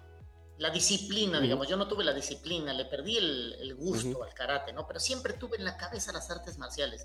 Yo me crié con las películas de Bruce Lee, las de Karate Kid. yo me crié con eso y yo era un artista marcial en mi cabeza, digamos. O sea, veía las, las películas de artes marciales y alquilaba películas de artes marciales. Me gustaba mucho. Jean-Claude Van Damme. Algo que me encantaba. Claro, claro. Mm, a lo mejor no es de los que más me gustan, pero sí. No, pero de, este, de cuando éramos jóvenes, de, cuando éramos adolescentes, era lo que estaba de moda. Jean-Claude Van Damme, Steven Seagal. Un poco más atrás, sí. Eh, Bruce Lee, em, Chuck Norris. Eh, siempre me gustan, siempre me gustaron sus películas. Este, bueno, tenía esa beta artista marcial dentro de mí, ¿no? Y bueno, llegué acá a Uruguay eh, con una lesión de cuello porque justo me puse a jugar con un primo a las luchas mm. en México antes de venirme a Uruguay, que me doblé el peso y me lastimó el cuello. Fue el viaje más incómodo de mi vida, 12 horas desde México hasta Chile y después dos y media o dos desde Chile hasta Montevideo. Un viaje tan incómodo. Así llegué a Uruguay con un dolor de cuello que, que fue crónico durante mucho tiempo. Y dije, bueno, yo tengo que, aparte ya tenía meses de, sedentarismo, muchísimo tiempo que no hacía deporte, ¿no? Casi que desde la bicicleta no volví a hacer deporte de forma constante. Exacto, y dije, bueno, ya empezaba yo a dar unas clasecitas de japonés, dije, voy a buscar algo japonés. Y un día caminando por la calle Julio Herrera, encuentro el dojo de Ratko. Y yo ya había elegido karate, dije, me voy a meter a hacer karate, por salud, ¿no? Entonces, entonces fui a la avenida. Judo no, que ya tenías el cuello jodido, si te vas a poner a hacer judo, ay, no, peor. De hecho, ahora que hago jiu-jitsu lo puedo hacer porque ya me traté el cuello. Pero en el Hebraica Maccabi hice unas clases de judo y no, realmente era insoportable el, dolor de cuello. Y es más, tengo un alumno que es cinturón negro de Aikido, me llevó a hacer Aikido, fue horrible la experiencia para mí, me dolió. Sí, cuando haces ukemi y todo el cuello, si lo tenés jodido, si estás normal, no. van a hacer te pones duro del cuello por, por, ¿cómo se llama? Por, por un reflejo, ¿no? Bueno, fui ahí al, al Club La Avenida y vi karate, me parece que era Kyokushin, Después fui a otros y empecé a ver maestros jóvenes. Y un día llegué al, al de Ratko y estaba Mántaras, que en ese tiempo tendría 70, ahora tiene 80. Ratko, que tendría 57, ahora tiene. ¿eh? No tiene 57, 60. No sé cuántos tiene Ratko. Y, pero no era un joven. Y estaba otro que era pellejero, que ahora tiene 90, tenía 80. Para el que no sabe, estamos hablando del sensei Radko Balcar, que voy a poner por acá el video de la entrevista que, que, que, ya le hicimos antes para el que no conozca o esté perdido en, de lo que estamos hablando, ¿no? Sí, por favor. Entonces llegás al dojo de Ralco y viste gente grande. años. Sí, me sorprendí porque dije, mira, esos senseis están ahí y están viejos, como que me proyecté. Y este, después volví y le digo a Ratko, le digo, hola, buenas tardes, este, aquí hacen karate. Y me dice Ratko muy amablemente, me dice, ¿qué no está viendo? Sí, sí, Ratko, mira, Ratko, si yo hubiera sido un poco más sensible, no me inscribo con y mandas a cagar ahí nomás. Pero sabes que el tipo después se volvió como un... Es un tremendo tipo, o sea, es un maestro, maestro, ¿no? Entonces, bueno, yo me inscribí, al otro día llegué. Y mira, no sé si es porque en aquel tiempo no había tantos extranjeros en Uruguay, o sea, era raro, ¿eh? ¿eh? Yo estoy hablando hace 10 años, o sea, hace 10 años no había tanto extranjero. Después hubo un boom de venida de cubanos, de dominicanos, de venezolanos, pero en ese tiempo no había. Entonces, este, yo me sentía un poco incómodo al principio en el dojo con Radko, me sentía incómodo. Y este, porque él es muy osco, pero es cuestión de ir agarrando confianza con él, ¿no? Después te das cuenta que es un gran ser humano, es un sí, sin duda sin duda alguna. Sí, sí, y este, bueno, me, hizo, eh, para ser un tipazo me hizo pagar el derecho de piso, ¿no? y bueno, empecé ahí y yo siempre, mira, cuando hice el viaje en bicicleta, alguna vez me entrevistaron y me preguntaron cómo logré llegar hasta Argentina en bicicleta. Y yo, ¿sabes qué contesté? Dije, nunca me visualicé no lográndolo. Siempre me visualicé en Argentina siempre me visualicé en la Patagonia con la bicicleta, siempre. Como que yo lo, soñaba, soñaba. Entonces cuando empecé a hacer karate me vino como un amor por el karate y ¿sabes qué fue lo que empecé a soñar? Estar mm. un día en la parte de enfrente del tatami. yo recorrí todos los peldaños desde cinturón blanco. Aparte, el dojo de Radko tenía mucha variedad de cinturones. Me tocó estar hasta la izquierda en la parte de atrás. Blanco, blanco punta amarilla, blanco punta naranja, naranja. Y así ir pasando, pasando, pasando, pasando, pasando, pasando, hasta llegar a, dar clases, ¿viste? Entonces yo siempre me, me, visualicé eh, eh, así desde que llegué con, con Radko, ¿no? O sea, hubo altibajos en mi vida y y en algún momento pensé abandonar el karate, pero no, no, no pude hacerlo, ¿no? O sea, se convirtió como en un estilo de vida. Después, en, un tiempo, me acuerdo que estaba, que estaba yo en la clase y Radko tenía algunos eh, diplomas en japonés y yo, sin que él se diera cuenta, los bichaba, ¿no? Yo no le había dicho que yo daba clase de japonés. Entonces empezaba a mirar los, los, los cuadros que tenía Radko y un día uno de ellos dijo una cosa que me morí de la risa. Dijo, vamos a hacer Kingeri. No sé si, si sabes lo que quiere decir King y lo que quiere decir. ¿Sabes lo que quiere decir Geri? Sí. ¿Qué quiere decir Geri en japonés? Exactamente. Entonces dijo alguien, vamos a hacer Kingeri. Realmente la dice Kingeri. Cuando yo relacioné en mi cabeza los dos conceptos, me moría de la risa en pleno doyo. Me, me moría de la risa y Radko se enojó y me dijo, ¿qué, qué, qué, le pasa? ¿No? Le digo, bueno, ya, este, ya teníamos cierta relación. Yo creo que era cinturón azul ahí. Le digo, Radko, le digo, perdón, le digo, esa técnica no se llama así. Y me dice, ¿cómo se llama? Le digo, se llama King Kerry. Le digo, es la única que se dice King Kerry, o sea. Y este, Radko me dice, ¿y cómo sabes? Bueno, ya le conté que, que, que este, ¿cómo se llama? que, este, que hacía japonés y todo. Entonces Radko como que le, cayó en gracia, ¿no? Dijo, ah, mira, aquí algunos estudiamos japonés, yo estudié un poco de japonés, me contó. Y después me empezó a preguntar cosas puntuales. Y no me acuerdo qué año fue, yo era cinturón verde, vinieron dos maestros de Japón. Entonces yo me ofrecí para hacer la traducción de, de, los maestros. Entonces este, me encantó. O sea, fue una cosa que me gustó. Yo no entrené, me compenetré tanto en el trabajo de la traducción que me perdí el seminario. O sea, yo estuve parado a un lado de los maestros hablando, hablando, hablando, hablando, hablando. Mientras todos hacían, eche, ne. Yo decía, uno, dos, y te decía lo que tenían que hacer. ¿Me entiendes? Yo, yo me convertí en el subtítulo de los maestros, pero no pude trabajar yo. Mm. Pero aprendí mucho visualmente. Y después cuando tenía los maestros para mí solo, les preguntaba mis dudas. ¿me entiendes? Porque nos quedamos en el mismo hotel, desayunábamos, comíamos, todo, fuimos a Chile, este, estuvimos aquí en, Uruguay y bueno, eh, me encantó la experiencia. Después, alguien se enteró y me contrataron para ir a Hebraica a ser traductor de un maestro de judo y después me contrataron para ser traductor de un maestro de aikido. Durante tres años seguidos he sido el traductor del, del, del maestro de aikido. Después nos fuimos a. ¿De esos sensei que van por Saika? No, no, este de Aikido lo trae un dojo, un dojo que es de Sensei Núñez, eh, se llama Kobayashi Dojo. Ah, mira. ¿Tiene relación con el dojo Kobayashi de... judo de Chile?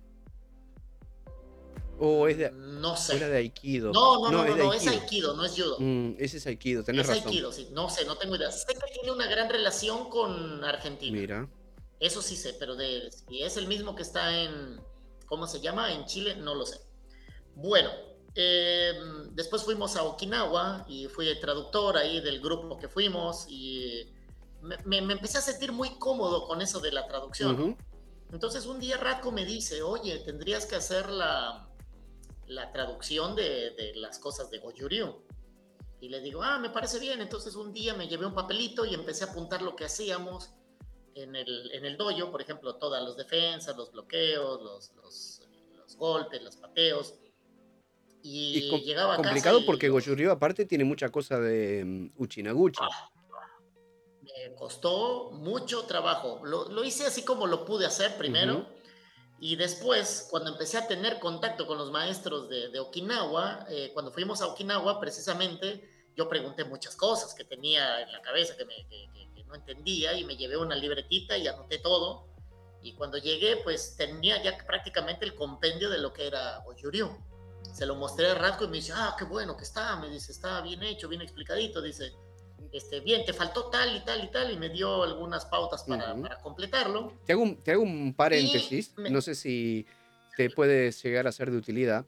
Sé que en el centro quinahuense de, de Argentina, habían editado un libro de eh, como un diccionario de Uchinaguchi. Ah, bien. Que eso Mira, ya lo vi, me acuerdo, sí. Está, perfecto. Ya lo, vi en, lo vi publicado porque tengo mucho contacto con Argentina. Eh, la portada tiene muchas florcitas, ¿no? Eh, no me acuerdo cómo. No, vi la portada, sé que está el libro. Me consiguieron un ejemplar que está allá para cuando pueda ir o venga alguien de allá, pero este, eso es súper interesante porque en los estilos okinawenses hay muchos conceptos o muchas palabras que por ahí vienen del Uchinaguchi y, de, la traducción hacia Nihongo no, no, es tan fácil y menos para el japonés y menos para el español. Entonces, me costó mucho, sí. Bueno, entonces terminaste, eh, armaste el compendio de Goyuryu y lo tenías pronto, digamos. De Goyuryu. Bien, entonces me dice este, Radko, ¿no? Después, bueno, yo ya en ese tiempo era primer Dan y me dice Radko, no, mira, este vamos a hacer el cambio de, directiva de nuestra asociación, de la ACU. Dice, ¿no te quieres postular para un cargo?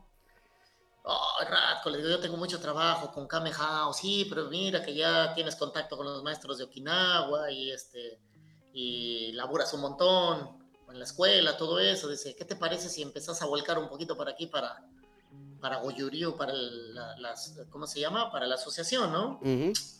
Dale, pues. Y bueno, me, me, postulo para un cargo y me dan de presidente. Entonces, yo al principio, en verdad que, o sea, muy agradecido, pero ah, era un montón. Entonces Radko me, me, dice, bueno, ¿sabes qué? Vamos a organizar la avenida de, de ¿cómo se llama? De los maestros de, de Okinawa. Y van a venir de Chile, de Colombia, de, ¿cómo se llama? De Argentina, de Perú y me parece que hasta de Guatemala venía uno, o sea, eran como 60, 70 karatecas mínimo, sin contar los de los de Uruguay. Los del propio, claro. A hacer todo, hacer, hacer todo y este y yo dije, "Oye, Raco, ¿te molesta si yo hago un libro de lo de Goyuriu y este y lo vendo acá?" Él dice, "No, no, no te preocupes, este sí hazlo", dice, "Sería una buena idea." En eso me sale una, ¿cómo se llama? una traducción del doyo Kobayashi y como yo ya había hecho dos años anteriores, me preocupé por hacer la nomenclatura de Aikido también. Y cuando fui, pues yo ya podía traducir mucho mejor, ya entendía muchas cosas, muchos conceptos que nosotros no hacemos y los podía entender perfectamente bien. Le dije a Sensei Núñez, le digo, oye Sensei, ¿me revisas la parte de Aikido? Me revisó, me dijo, no, está, está bien. Después, este, le pregunté a unos, digamos que me emocioné. Yo cuando escribo a veces me siento y puedo estar 10 horas y no la siento porque me, me apasiona, es una cosa que me, que me gusta, me apasiona. Entonces le pregunté a Fabián Antunes si conocía a alguien que, que, hiciera kendo y que me pudiera explicar las técnicas y me dio un contacto. Me puse a investigar las técnicas de kendo y cuando menos me di cuenta ya tenía un libro de 300 páginas. Y siempre le comenté a Radko, le digo, Radko, mira, ya no es un libro de karate, le digo, ya lo hice de todas las artes marciales. Me dice, ah, pues está bárbaro, dice, está bárbaro, que te lo compre puede leer la parte que quiera. Claro. Y bueno, el 14 de abril del año pasado era el, ¿cómo se llama? El, la, Lanzamiento. No, no, no, que, venían los maestros de ah, karate, el seminario internacional, ¿no? Entonces dije, bueno, me voy a mandar a hacer 100 libros. Voy a una imprenta, me mando a hacer todo, 100 libros. ¿Y qué pasa? En marzo se viene la pandemia, pero mal, o sea, se me van todos los alumnos, yo era muy reacio a la, a la tecnología, entonces tengo algunos senpais que me ayudan a dar clases, les dije, quédense con los alumnos, yo no voy a dar por Zoom. En dos semanas que esto acabe, eh, ya regreso yo otra vez. Dos semanas. las dos semanas, las tres semanas, las cuatro semanas, pagué mi alquiler con mis ahorros y empecé a sentirme desesperado y me llaman por teléfono, flaco, ¿venís a recoger tus libros? ¡Pum! Me había olvidado que tenía 100 libros para, para levantar. Ah. Entonces voy porque era su trabajo. Entonces, si yo estoy sufriendo, él también está sufriendo. Voy, retiro los libros, se los pago, llego a mi casa y me pasé como una hora observando mis 100 libros arriba de mi mesa. Sí, sí, así, no, ¿qué voy a hacer? Bueno, me tomé, me, me, acuerdo que me agendé una, una clase virtual para aprender a usar WhatsApp, que era a las 6 de la mañana. Un día me levanté a las 6 de la mañana y me, dieron la clase para usar WhatsApp. Empecé a recuperar algunos alumnos. Eh, la salud financiera de Kame House empezó a estabilizarse un poco porque estaba muy mal. Y seguía teniendo 100 libros en mi mesa. Entonces, ¿qué hago? Dijo, bueno, o sea, yo soy un tipo grande, pero me puedo reinventar, o sea, voy a ver. Entonces, ¿qué herramientas conozco? Facebook. Empiezo a publicar el libro en Facebook, en Mercado Libre, me hago un grupo de WhatsApp que llegó a 150, este, ¿cómo se llama? Suscriptores de karatecas, lecas, y la gente me preguntaba mucho en, en WhatsApp. Entonces les dije, bueno, durante un mes les voy a dar clase gratis de japonés por Zoom, los sábados a las 10 de la mañana. Participé de una. el link. Y les empecé a dar la clase gratis eh, durante los sábados de un mes y de ahí me salió una venta de 15 libros para Chile, 15 para, para, ¿cómo se llama? Para Argentina, en Uruguay se empezó a vender y me quedé sin libros. Buenísimo. Me los vendí todos. Después me hice la segunda tirada, pero como yo pongo en el libro que la gente que tiene alguna duda o, o que quiere que incluya alguna técnica me diga, en la siguiente edición ya, por ejemplo, ya aparecieron las, las los catas de Wechiryu, que no estaban, me los pidieron tanto que, que, los hice. Entonces a todos los que me compraron el libro, se les mandé el PDF para que lo tengan, de, de, de parte de Wechiryu, y yo cada vez que voy este, haciendo una parte nueva, la voy subiendo al, al, grupo de WhatsApp, donde la mayoría que están ahí me compraron el uh -huh. libro. Entonces su libro también se va actualizando. Claro. Y, este, y así fue la idea del libro. O sea, de, después te voy a hacer unos aportes para la parte de Shorin Ryu. Bueno, el, el, el, gran parte del, del, libro realmente es gracias también a mi sensei Rako Walcar, porque él, él, fue el que me estuvo preguntando, diciendo, uh -huh. y él fue como el que me estuvo diciendo, deberías de hacer un compendio, y, este, y él fue el que me dio la iniciativa también de venderlo en, es que, como, como te dije al principio de, de, de, esta parte de la charla, es súper importante porque, como te decía, desde que es una tradición oral y termina siendo un teléfono descompuesto, este, desde las claro. pronunciaciones hasta, las, hasta los significados de las palabras, terminan siendo muchas veces cualquier claro. cosa. Eh, las pronunciaciones espantosas, la forma de escritura, la romanización mal hecha. Eh, claro. Yo creo que es algo que esto es súper necesario. Está, la verdad, la verdad, eh, lo, lo, tengo acá al lado del bueno, escritorio. Muchas gracias. Lo tengo al lado del escritorio. Es, eh, no es que lo saqué de ahí de la biblioteca donde tengo todos los otros libros. No, es, sí. lo tengo al lado del escritorio. De verdad, para la gente que lo quiera, eh, que lo quiera comprar, eh, Rubén no me paga para esto, el libro lo compré yo con mi plata, no me lo mandó él y lo recontra recomiendo porque de verdad vale la pena. Es más, ahora que por ahí el envío internacional puede ser medio complicado, tengo entendido que también lo tenés en Amazon. Eh, bueno, de hecho, a ver, yo lo compré, yo lo compré en Amazon Japón. Este, entonces en sí. los países donde Amazon está de forma local, por ejemplo, no sé, España, México, Estados Unidos, se puede comprar y llega así físico, eh, sin envío internacional, porque lo imprimen de forma local. De hecho, Claro. Este acá dice, mira, no sé si se llega a leer, dice, pero... Sí. Sí, sí, dice Printed in Japan. O sea, sí, sí. en los lugares donde está Amazon de forma local llega, es posible tenerlo de forma impresa, si no puede haber algún costo de envío internacional, pero también lo tenés en formato digital en Amazon, lo cual es súper importante. Sí.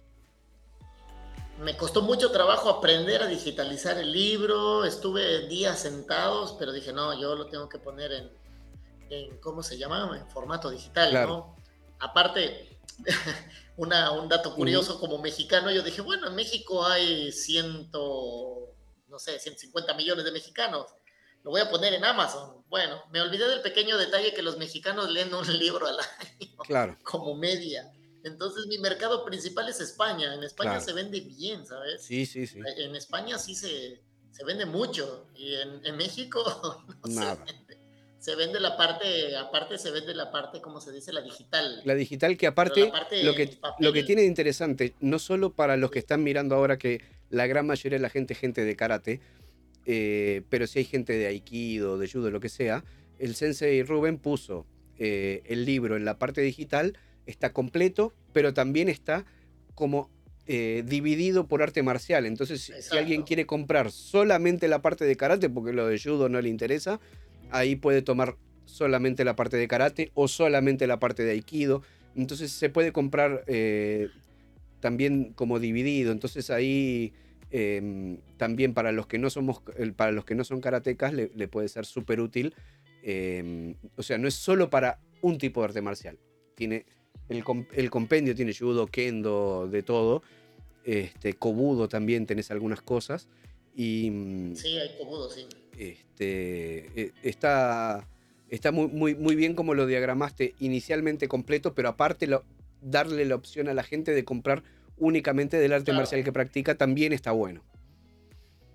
Claro, claro, porque aquí mucha gente ve que piensan que es solo para un arte marcial, ¿no? Entonces la idea es que sepan que también eh, se puede comprar dividido, ¿no? O sea, no hay necesidad de que compres todo el librote que tiene. Sí, sí. Ahora esta es una última edición, tiene 370 páginas. No sé cuántos tiene el tuyo. A ver. Este es una nueva edición, debe tener un poquito más este. Bueno, no sé. La última donde dice bibliografía, ahí dice tengo 381. Oh, qué raro. capaz, que por la que tiene fuente más grande o andás a ver. Aparte Amazon lo hizo muy diferente. ¿Te acuerdas que habíamos visto lo del índice, sí, Sí, sí. Sí, este es el último y este es el formato que me hacen aquí, es el más nuevo, tiene 374 en la versión de acá. Sí, es que el de Amazon sí, yo me Si lo veo así como está cuando vos lo agarras, el mío hasta parece un poquito más grueso y todo, mira. Sí, es posible. ¿eh? Este, pero capaz que es por el tipo de fuente o andás a ver cómo lo capaz lo, diagramaron de una forma distinta o con un tamaño de ojo un poquito más chico, andás a ver. Este, hace mucha, sí, es, es, muy diferente la forma en la que ellos lo hacen. Bien, no sabía, tiene 10 páginas más ese que este, y este es el más nuevo, se supone que este tiene que tener más. Eh, y bueno, este entonces lo, lo, tenemos que actualizar el mío. Este, ¿Qué te iba a decir? Che, y mm, entonces tenemos el libro disponible en Amazon para todo el planeta, eh, en forma física en los países donde tenés Amazon, eh, o te pueden hacer, la, gente te puede hacer un, por ahí un, pedido y tú lo podés mandar por correo, no sé cómo está funcionando. sí. De hecho ya he enviado a, ¿cómo se llama? A Panamá, a Chile, a Argentina y a México, se ha enviado. Ah, buenísimo. O sea, se puede enviar. Sí, no, eso, eh, eh, eso ya no es problema. Perfecto, perfecto. Sí, porque con pandemia al principio, principio, eh, los envíos internacionales, por lo menos acá, estaban bastante, bastante trancados y complicados, ¿no? Entonces, por eso te preguntaba. Por acá también, ¿eh? Estuvo muy complicado. Por ejemplo, en Chile envié dos veces paquete. Ah, mira. Y lo que pasó en Chile es que se envía un día, pero se despacha un viernes del mes y se entrega como a los tres meses. O sea, demoró muchísimo en llegar a Chile. Claro, claro. Muchísimo, sí. ¿Qué te iba a decir? Este, y aparte te iba a preguntar, eh, te quería, quería que me cuentes un poquito de la experiencia que has tenido enseñando como estos pequeños cursillos que has dado a la Federación, a la Confederación Uruguaya de Karate. Contame cómo surge un poco esa iniciativa y cómo lo fuiste manejando y cómo, eh, en, qué contexto y demás. Yo creo que la vida me, llevó para el camino donde estoy. Fue una casualidad. Yo nunca dije voy a ser profesor, voy a ser sensei, jamás. ¿eh? De hecho, yo fui un alumno que le hacía desquitar el sueldo a los maestros. ¿eh? Yo no era un buen alumno, digamos. Nunca, si alguien me hubiera dicho vas a terminar dando clase, este, no lo hubiera creído. Y eh, bien, cuando hice el libro, me pidieron para hacer, este, ¿cómo se llama? Clases de, japonés enfocado a artistas marciales. Eso fue entonces a partir del libro, digamos. Exactamente, hablé con Patricia Guglieri, que es la presidenta que le hiciste la entrevista. Vamos a poner la entrevista por acá de Patricia. es compañera de mi dojo y este, le dije, oye, ¿qué posibilidad hay de que, de que pueda yo dar una, una charla? Y bueno, me dijo que sí, se convocó la gente, en plena pandemia también, con un montón de restricciones. Y la gente fue, respondió. Mi, la dinámica era hacer una clase de karate eh, común, o sea, realmente la hice para karatecas ese día. Y la idea era hacer una clase de karate y hacer el Hoyo Undo, el Jumbi Undo explicando cada técnica y viendo cómo la sabían los demás. Después les expliqué palabras simples como atrás, adelante, y yo les decía una técnica y la tenían que hacer. Si yo les decía Ushiro, para atrás. Si yo les decía Mae, para empezar a activar el, ¿cómo se llama? Los hemisferios del cerebro, ¿no? Que cuando escuchen Migi va derecha, Hidari izquierda. Y la idea era que la clase es vivencial, o sea, yo no me siento y me pongo a escribir en un pizarrón. De hecho, no llevé pizarrones. Dije, párense, vamos a trabajar. Esto se dice así, así, así. Cuatro conceptos, vamos a usarlos otros cuatro conceptos vamos a usarlos, otros cuatro conceptos vamos a usarlos. Esa es la, la dinámica que, que, yo hago ¿no? cuando doy la clase de japonés para artistas marciales. Y de ahí me salió otra para Jiu-Jitsu, porque también hago Jiu-Jitsu. Y también lo hice de la misma, de la misma manera, o sea, dinámica, cuatro, cuatro palabritas y, este, y haciéndolo kinestésicamente, o sea, haciéndolo con, con el cuerpo.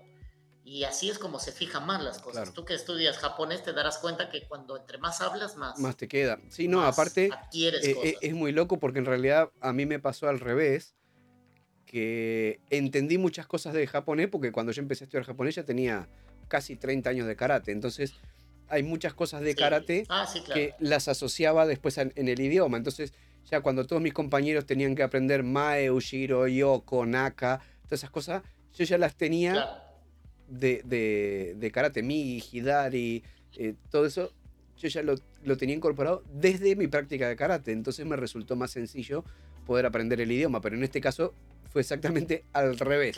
Vamos a hacer esto para esto, esto, esto. Mira.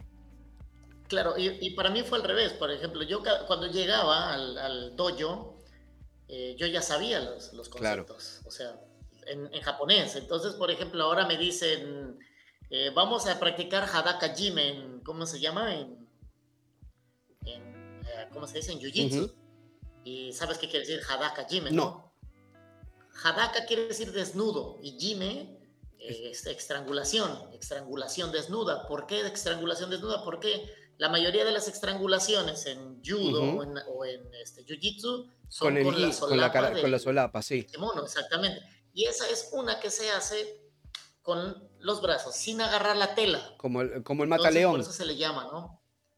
El mataleón, realmente la palabra japonesa es ushiro jime o hadaka jime, ¿no? Mm. Jime quiere decir estrangulación, entonces shiro por atrás jime, o hadaka eh, que eh, no Jime en ese sentido es como el de shime más, de cerrar, o, o es otro, o es otro concepto, otro kanji.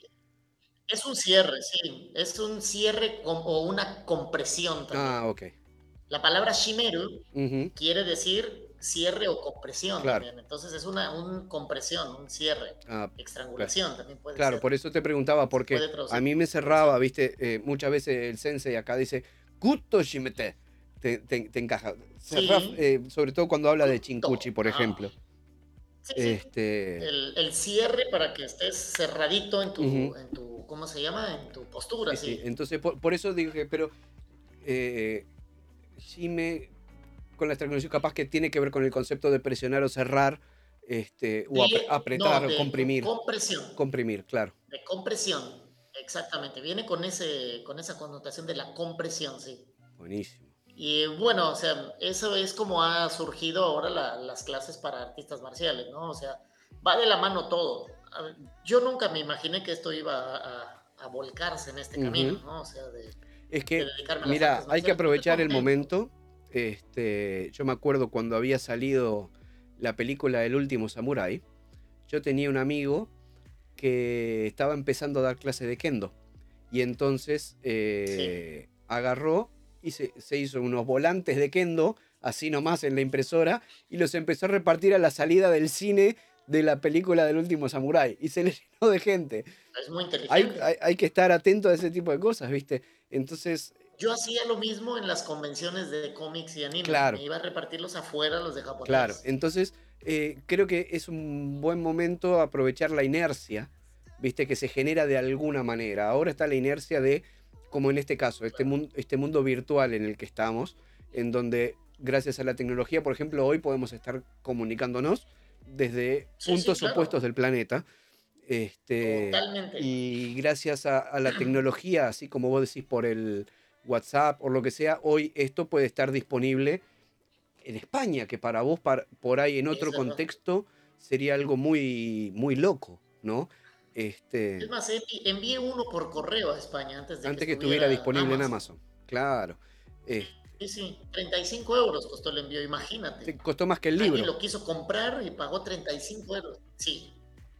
35 el envío solamente. Sí, claro.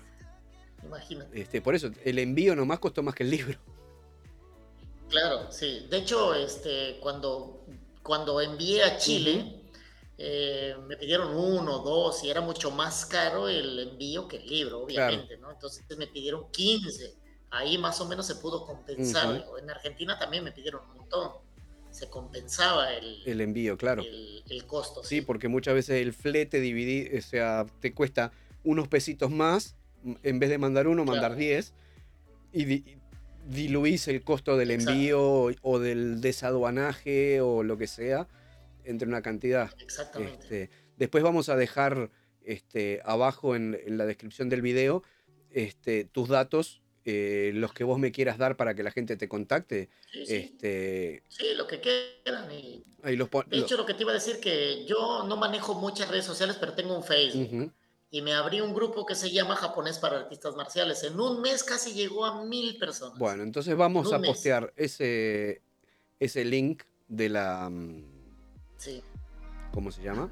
Eh, del grupo de Facebook. Vamos a poner tu contacto personal para por si alguien te quiere hacer una consulta directa sobre el libro ah, este, o, de repente invitarte para cuando termine la pandemia y alguien traiga algún maestro japonés este, porque, por ejemplo, yo tengo la, experiencia de haber ido a un seminario en Córdoba, un seminario de Kobudo con un sensei japonés, y ahí en Córdoba consiguieron una chica eh, japonesa que vive, o sea, es japonesa, japonesa, no es Nikkei, que vive en Córdoba y la contrataron para hacer la traducción.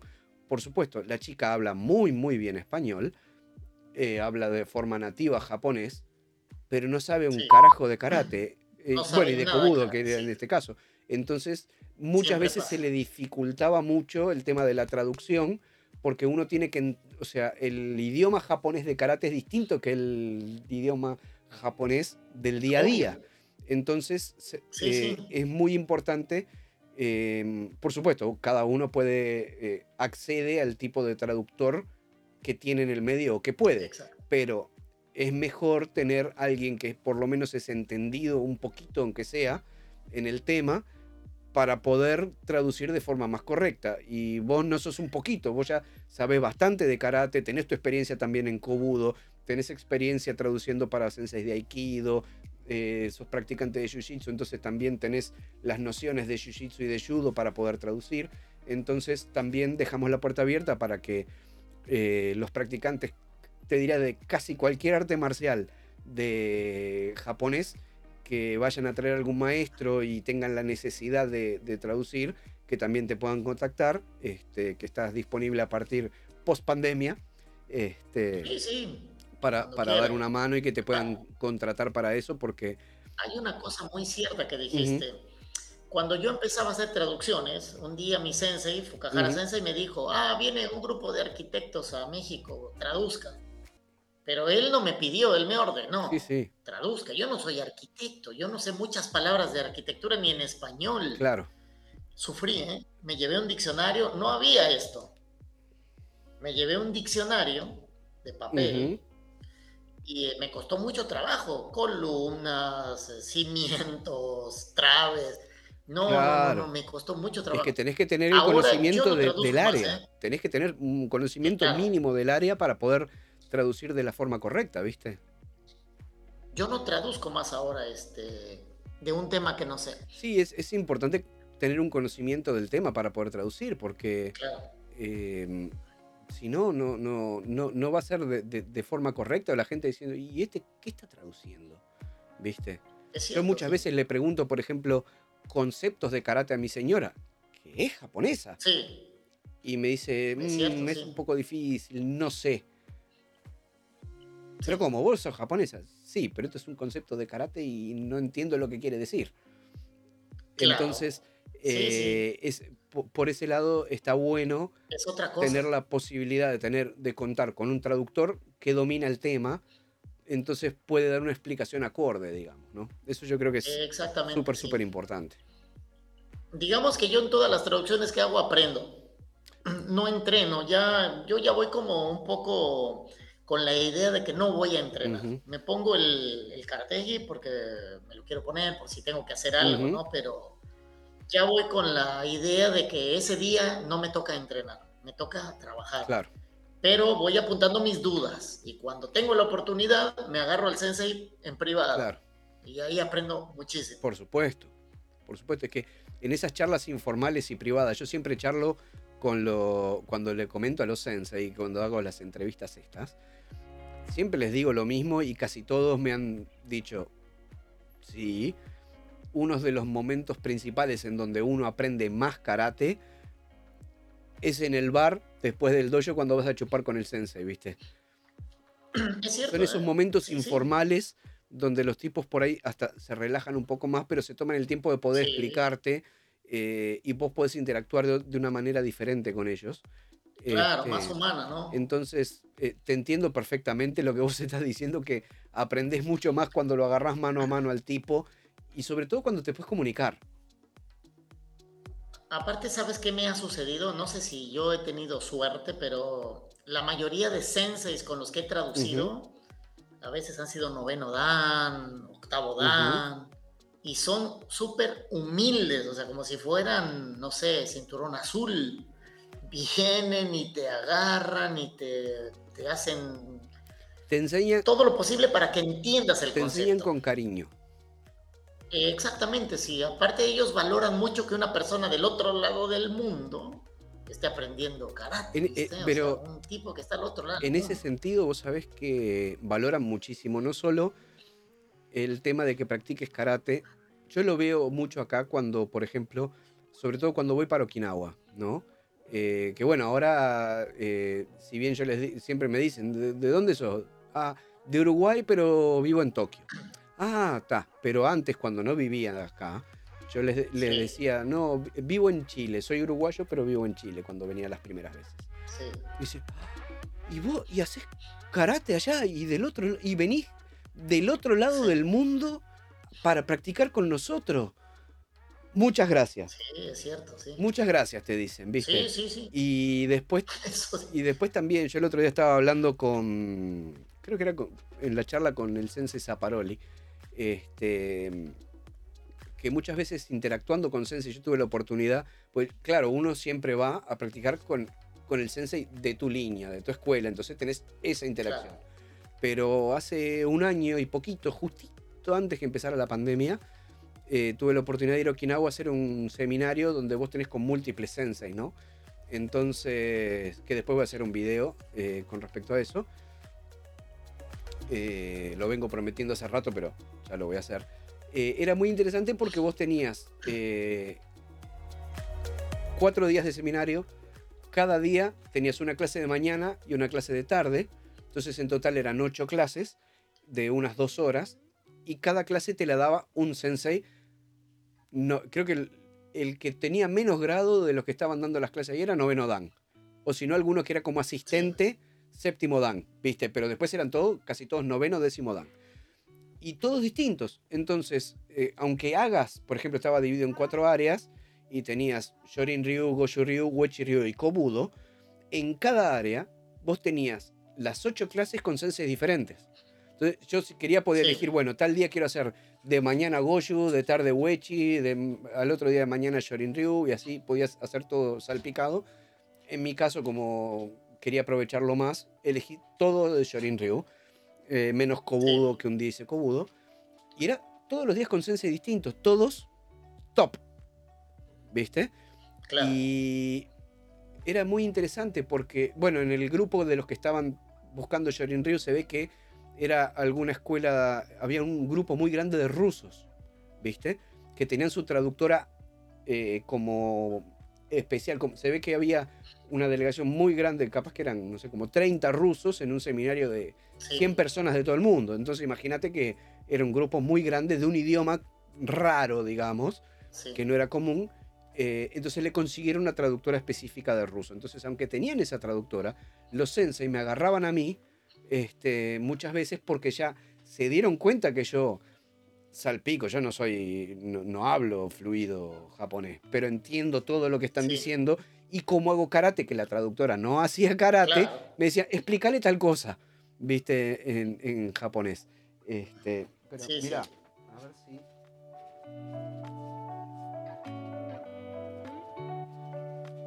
Esto es como de, de, primicia. Este era el seminario, este era el folleto que te daban, ¿no? Sí. Y fíjate, te voy a mostrar los sensei para que veas más o menos. Sí. Entonces, mira, bueno, así te, los presentan a todos, ¿no? Este, y tenés. Claro. ¿Ves? No sé si hay más. No, hasta acá. Entonces, por ejemplo, ¿no? A ver si te pongo un poquito cerca para que veas más o menos. Sí, sí. No alcanzo a ver, ¿sabes? Bueno, después, después te, lo mando en PDF, pero por ejemplo, tenías, te, cuento así medio por arribita, em, el Sensei Sakugawa de Shorinji Ryu, que es em, noveno dan, tenías a um, Sensei Hanashiro también de Shorinji Ryu, noveno dan, eh, octavo dan, eh, Goju Ryu, Ike Miyagi Sensei, noveno dan, apoyado por Taira Sensei, octavo dan. Sí. Eh, de Uechiryu, Shimabukuro, octavo dan, que lo apoyaba eh, Kanji Uechi, de, que es séptimo dan, que es, nieto, después yo estuve conversando con él, es nieto de Kambun Uechi. Eh, Takushi Seiki Sensei, décimo dan de Goju Oyakawa Hitoshi Sensei, noveno dan de Shorinji Ryu, eh, Miyagi Sensei, décimo dan de Shorin Ryu, Maeshiro Sensei, décimo dan de Shorin Ryu, eh, Taira Sensei de Matsubayashi, décimo dan, eh, Arakaki Sensei también de Matsubayashi, décimo dan, Kikugawa Sensei de Goju noveno dan, Hirata Seiyei Sensei, noveno dan también de Goju Ryu, Kyohide Shinjo y Nari Hiro Shinjo también, noveno dan y octavo dan de Wechiryu, en fin, o sea, son todo, está también Yagi Sensei, de Goju está eh, Meitatsu Yagi y Morio Higaona, eh, todos capos, capos, capos, ¿viste? Sí, sí, eh, Y entonces es interesante porque podías comunicarte con senseis diferentes, que no son los que ya me conocían. Entonces dice, ah, Uruguay, siempre me hacían la misma pregunta. ¿Dónde queda? ¿Dónde está? Sí. Eh, Uruguay va Argentina Brasil no hay ¿Viste? En, ah, medio de. Sí, entre Argentina y Brasil. Dice, ah, y la segunda eh, pregunta que te hace: ¿Uruguay va. ¿Nanigo? ¿Qué idioma se habla en Uruguay? Claro, porque eh, si, no saben bien dónde queda en Sudamérica, de última te, te preguntan si hablan portugués, por ejemplo. Ajá, si te hablan brasilero, si hablan portugués. Este, porque si vos le decís Argentina, Argentina se conoce más, entonces ya saben que es idioma español. O Chile también saben que es idioma español. Perú también saben que es. Pero Uruguay, no sé por qué, no saben. No es como es un país tan chiquito, no lo conocen. Este, y, por eso han aceptado tanto a mis alumnos, porque es como algo exótico también Uruguay. No saben dónde es. Claro, y es así de chiquito. Entonces, eh, es como súper interesante en ese sentido. Y los tipos te, tratan como con mucha curiosidad y también eh, te agradecen siempre, que es lo que, lo que vos decías antes y por eso va, viene toda esta, charla. Ah, muchas gracias por venir. Y vos le decís, no, loco, yo soy el agradecido que vengo a aprender de vos, que sos un grosso mundial. Y los tipos te dicen, no, eh, gracias, gracias por venir de tan lejos y, no sé cuánto. este, y cuando saben que vos estudiás un poquito de idioma japonés, te dicen, ah, muchas gracias. Por... Claro, porque imagínate que, bueno, mi caso en, en, este momento es diferente porque, bueno, vivo acá en Tokio, entonces eh, es como una necesidad aprender el idioma. Pero si vos venís de, fuera y, y sabés un poco del idioma, los tipos te dicen, ah, gracias, porque entienden que para lo único que vas a, a usar japonés es por karate. Entonces, estás aprendiendo karate, eh, aprendiendo japonés para poder comunicarte con ellos. Entonces también te lo agradecen muchísimo. Entonces va mucho a eso del perfil que vos indicabas de los, de los sensei okinawenses, que son como muy humildes, muy sencillos, este, y te demuestran mucho su agradecimiento cuando en realidad los agradecidos somos nosotros de tener la oportunidad de practicar con ellos, ¿no? Es cierto, ¿eh? todo eso que me dices es cierto. ¿eh? El japonés es muy agradecido, sí. Y el okinawense es más humilde, todo, o sea, no es que sea más humilde. Yo lo que veo, y vos que pudiste vivir en, en, la isla grande y has podido ir de visita a Okinawa, yo encuentro que los okinawenses son como los latinos de Japón. Son como más cálidos, más simpáticos, más... más eh, te cuesta menos entrar bueno, vos viviste en, tienen una beta también. Vos viviste en Osaka. En Osaka. Osaka, primero, es un lugar muy internacional. O sea, debe ser de los países que viven, de, las zonas de Japón donde vive más cantidad de extranjeros. Entonces son como eh, foreigner friendly, ¿no? O sea, más, Sí, son amigables con el extranjero. Osaka en ese sentido es un poquito especial también, ¿no? Eh, hay mucho extranjero viviendo ahí. Entonces, es un poquito distinto. Y aparte es el interior también, o sea, no es Tokio, que en Tokio es un poquito más fría la gente. Ojo, son 10 veces más amables en Tokio que en cualquier lugar del planeta. Pero cuando te mueves un poquito más al interior son más abiertos y más cálidos todavía. Este, pero en Okinawa yo noté eso, como que mm, la gente comparándola con Tokio, por ejemplo, son mucho más abiertos, más cálidos, más amigables. Vos vas caminando por la calle o, vas a una tienda a comprar algo, qué sé yo.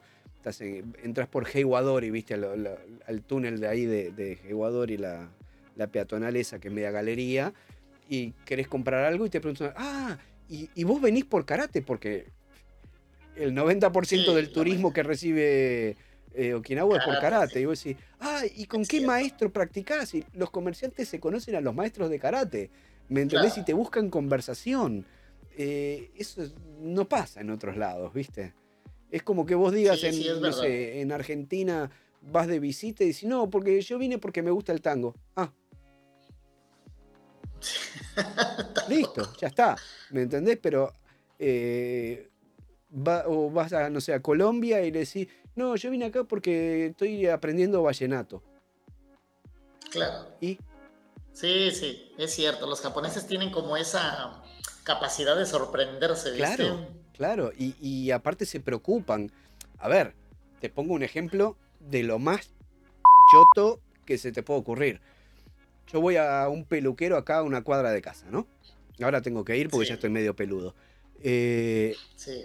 Y el tipo no habla nada, peluquero viejo. O sea, es veterano, ¿me entendés? No habla otra cosa que no sea japonés y siempre me trata de conversar y yo le trato de contestar hasta donde puedo lo que me llega, ¿no?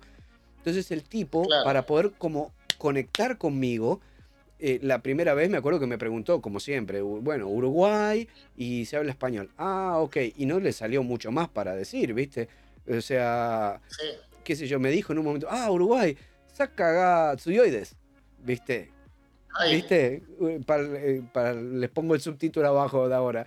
Eh, Eso te iba a decir, vas a tener que poner subtítulos. Este, en Uruguay son, fuertes en fútbol y después no conocen mucho más. Entonces, al otro día, eh, o sea, al otro día no, al otro mes cuando voy de nuevo, me dice, ah, Uruguay, Chivito va, ¿dónde está? Leyó. Entonces, el tipo se preocupó por aprender a ver qué había en Uruguay y me pregunta sobre el chivito. Y vos decís, claro. pa, loco, eso te, te rompe la cabeza o te empieza a preguntar de otras cosas y me preguntó de la Rambla, ¿me entendés? Y me preguntó de Candombe otra vez. Entonces, un viejo que se tuvo que poner a meter en internet eh, tirándose de los pelos para aprender. Es raro que no te preguntó de Mujica. No, no me preguntó porque es muy famoso acá. Pero el loco siempre averiguando, investigando cosas para poder comunicarse conmigo solamente. Entonces eso también lo valorás, ¿no? Eh, y el japonés es muy así, en ese sentido. Nosotros nos chupan huevo, ah, veniste acá, listo, manejate. Sí, sí, así somos. eh, Es diferente, sí. A mí la cultura japonesa me dejó muchas cosas, o sea, realmente me dejó muchas cosas, sí. Me dejó esa capacidad de agradecimiento que tienen muchos, eh, por ejemplo, eh, en la ciudad Minó, que es donde yo envío a mis alumnos, existe una asociación de amigos de México. Ajá. Es por eso que nosotros hicimos la asociación de amigos de Japón. Mm, Entonces yo creo que si los uruguayos siguen yendo a, a Japón durante unos 3, 4 años más, se va a hacer la Asociación de Amigos de Uruguay. ¿entiendes? Y la gente se va a empezar a preocupar más por conocer acerca de Uruguay. sí. Desafortunadamente, la situación geográfica es como un impedimento, ¿no? Porque es, Sí. es demasiado lejos. Sí, sí. eh, y Demasiado el lejos. problema no es tanto que sea lejos, sino que lejos significa mucha plata. Sí. Y tiempo en un avión y eh, a mí no me gusta tanto ir a Japón, o sea, yo lo disfruto todos los años que voy, pero el proceso para mí ya es Ah, cansado, el no, es, proceso es insoportable. levantarse, ir al aeropuerto, viajar, transbordar, subirte a otro avión. No, yo mira, termino yo molido, las ¿sabes? últimas veces que vine, yo venía y claro, como venís con la adrenalina del viaje, con las ganas, con todo, cuando venís, Sí. la avenida no la es larga y todo, pero como es todo así, estás con la novelería de que te venís, Claro, eh, es diferente. Pero al momento en el que vos te tenés que volver, encima que el viaje como es a contrarreloj, eh, o sea, sí, el viaje sí, más sí, largo, más. eh, es muy loco. Para los que nunca vinieron, uno llega a Estados Unidos, si haces la escala por Estados Unidos, ¿no? Uno llega a Estados. Unidos dos horas antes que la hora que se salió de Japón. O sea, por, por la diferencia horaria. sí, sí. es Entonces ese viaje se te hace eterno de largo, parece que no llegas más. Es Llegás a. Uruguay recontra cansado, eh, una, una cagada. El- eh, y ahí es cuando Eso es y cierto. llegás a eh, tu casa lo y decís, pa, no quiero ir más. No quiero ir más a Japón. Después se te pasa, Sí. ¿viste? Y, la, y el próximo viaje y a la vuelta te pasa lo mismo. Y "Ah, no voy más, ya me, me cansó. eh, Esto no lo... Yo cancelé el viaje de este Esto no año, lo quiero pero hacer el próximo no me lo pierdo. Si, si todo, ¿cómo se llama? Si todo funciona, y si todo marcha bien, el próximo año no me lo pierdo, voy. Claro. Pero este año lo tuve que cancelar, Y sí, no, no, no tenés otra opción. Claro. ¿Qué vas a hacer? Este, pero sí, el, el- el viaje acá es, cansador. eh, aparte, estás. Bueno, depende mucho de la persona. A mí me pasa que estoy como. Por lo menos dos o tres días estoy medio estúpido porque el cambio de horario son Sí, 12 horas no, de diferencia. Cambio de horario, Entonces, sí. te acostás a las 12 de la noche y haces fuerza así para dormirte, te lográs dormir y a las 3 de la mañana estás así, viste, con el- Sí. los ojos como el 2 de oro Pasa. y prendes la... Ahora no, no me pasa tanto porque ahora entiendo un poco más de japonés, pero prendías la tele, está Sí. todo en japonés, no entendés nada. Decís, bueno, mirás para afuera, está oscuro. Eh, ¿Y qué Sí, hago a las sí, 3 de la mañana ahora así, despierto y que no me puedo volver a dormir?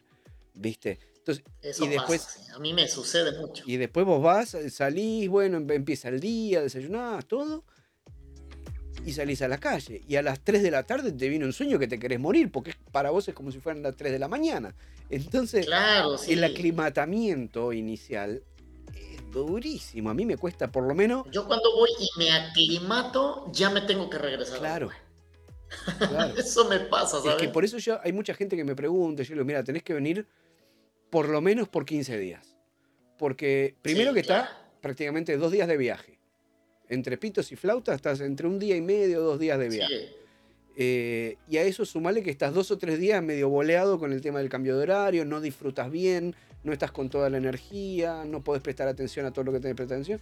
Entonces, tenés que estar un par de días, si bien podés pasear y podés hacer cosas, pero a, una- a un ritmo más tranqui para poder aclimatarte. Entonces, tenés que venir para que te rinda, si venís por una semana, tres días pasaste aclimatándote, te quedan dos días, cagaste. O sea, sí, eh, sí, te- claro, por lo sí, menos no, tenés no, que no, venir está, por- está feo para eso. que te rinda por lo menos por 15 días. Si no, no, Es- no vale la pena. Es verdad. Si no, no vale la pena. Así que ya saben, vengan por 15 días, por lo menos 15 a 20 días. 20 días yo creo Por que es el punto, el punto ideal, digamos. El, el punto... Yo voy 12, 14 días, depende del boleto que compre. Mm. Sí, también, Entre 12 y 14. Aparte no puedo tomarme más vacaciones. claro. Eh, estás haciendo plata como loco, ¿eh? ¿Qué parió? Yo no conozco a nadie que haga plata en Uruguay. Bueno, son, son- Ser el son único. pocos, sí, sí, sí. Eh, Sí, yo trabajo mucho y realmente lo que digo, estoy seguro. Mi hija está segura. Eso, eso es importante. Y Vos sabés es que la otra vuelta estaba hablando con un amigo eh, que me preguntaba para emigrar a Uruguay. Le digo, mira, en Uruguay tenés la gran ventaja que es bastante tranquilo. Todo está cerca comparado con otros países. Las distancias de Uruguay, o sea, uno dice, uh, tengo que caminar 10 cuadras. Y capaz que eso es lo que, Sí. lo- o sea, lo más cerca que te deja una estación de tren acá de- del destino que querés ir. Entonces, eh, para distancias nuestras, 10 cuadras capaz que es mucho, para otros países es poca. Entonces, eh, Mira, la- todo está cerca. Es tranquilo, es relativamente seguro, si bien cada vez está peor, por supuesto, pero comparado con otros países de la región estamos muy bien en el tema de seguridad. Eh, en el tema laboral se sobrevive. No, no, o sea, no tiene las Se posibilidades que tienen otros países que vos podés despegar. No hay como empresas grandes donde vos puedas decir, bueno, acá puedo hacer carrera y puedo crecer a futuro a menos que trabajes en el Estado. Este, que en ese sentido es muy loco. Si uno mira, por ejemplo, no sé, por decirte algo, Estados Unidos o mismo Japón, la gente intenta entrar al sector privado, no al sector público. Claro. En el sector público, tanto en...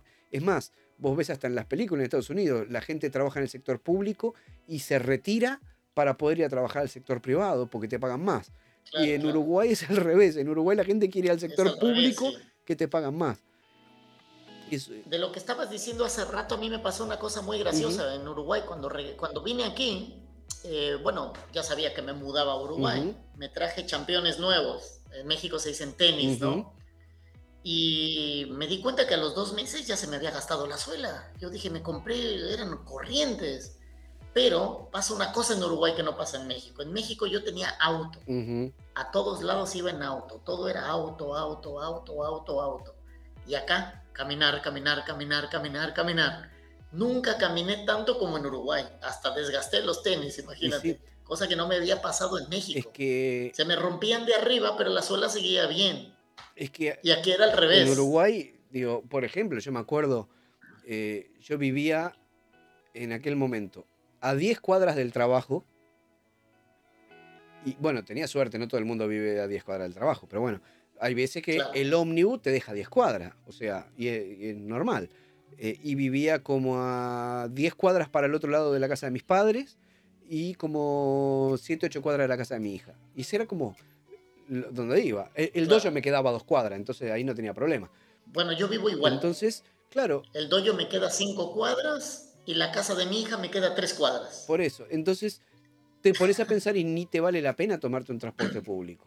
O un taxi no o lo vale, que sea. no. Por 10 cuadras tardas más tiempo llamando al taxi y esperando a que llegue antes que vas caminando. Además tengo una bicicleta y casi todo lo hago en bicicleta. Casi sea lo que sea, lo hago en bicicleta. sí, entonces ya te digo, yo iba al trabajo caminando todos los días. Iba a ver a mis padres los fines de semana. Iba a visitar a mi Sí. hija, me la traía para casa. Todo caminando. Entonces sí, en Claro. Uruguay, eh, como todo es cerca, en, en realidad caminas mucho. Bueno, acá en Japón se camina mucho también. Sí, también, pero es diferente. Sí, Para mí Japón, caminar en Japón es ir viendo las calles, las casas. Cada calle que encuentras es linda. Sí. Es diferente a la anterior, Pero ¿viste? mirá. Hay algo que ver siempre. mira, a mí me pasó que ahora ya, como me estoy acostumbrando y ya entré en clima, no me pasa tanto. claro. pero me acuerdo hasta el día de hoy y que mi señora todavía me lo, me lo recrimina, digamos, Sí, eh, en nuestro primer viaje a Japón, ella me dice, bueno, tenemos que ir a Sí. tal lado. Bueno, vam- vamos, fantástico. Y teníamos, ponerle una reunión con unos amigos de ella, por ejemplo. Y yo agarraba y iba con la cámara de foto y le sacaba foto, a lo que se movía le sacaba foto y a lo que no se movía también, ¿viste? Entonces me había agarrado la manía de mirar la- las tapas de desagüe. Ah, sí, Viste sí. que tienen todas como diseños lindos Sí, y a veces hasta pintados con colores o con cosas. Claro, sí. Y yo le iba sacando foto cada tapa de desagüe que encontraba. Decía, "Eh", Mis alumnos hacen lo mismo, y ella me decía, pero este pelotudo que está sacándole la. No me decía así porque habla muy, de forma muy correcta, pero ¿qué estás haciendo? Vamos que llegamos tarde. Sí, sí, pará, pará. Y yo sacándole foto, le sacaba foto a, la- a las máquinas expendedoras de, de cigarro, por ejemplo, que para mí Sí. era algo muy loco. Eh, todo te llama la atención, todo es súper diferente. Este, Entonces, entiendo perfectamente lo que estás diciendo porque es así. Claro, claro.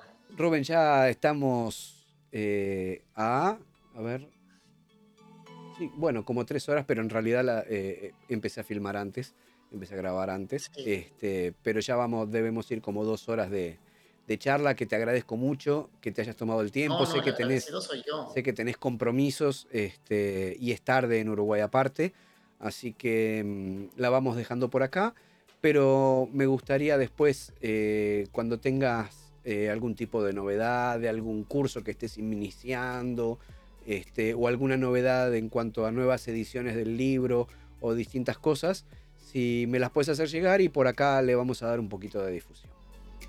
Claro, no, yo te agradezco mucho. Bueno, yo siempre estoy dando clase por internet, o sea, cualquiera me puede contactar. Bien, Eh, tengo un sistema para budokas que yo le llamo japonés para budokas. Perfecto. Entonces, cuando algún budoka tiene ganas de estudiar japonés, hago un grupo con budokas y este, es como un sistema distinto, ¿no? bien. No como el que doy para, Más para presentar con- un examen. concreto hacia la... Hacia el- Más concreto, sí. Perfecto, perfecto. Digamos que enseño japonés y después lo aplicamos. Es como hacer un kata y el bunkai. Ya, ah, bu- buenísimo, buenísimo.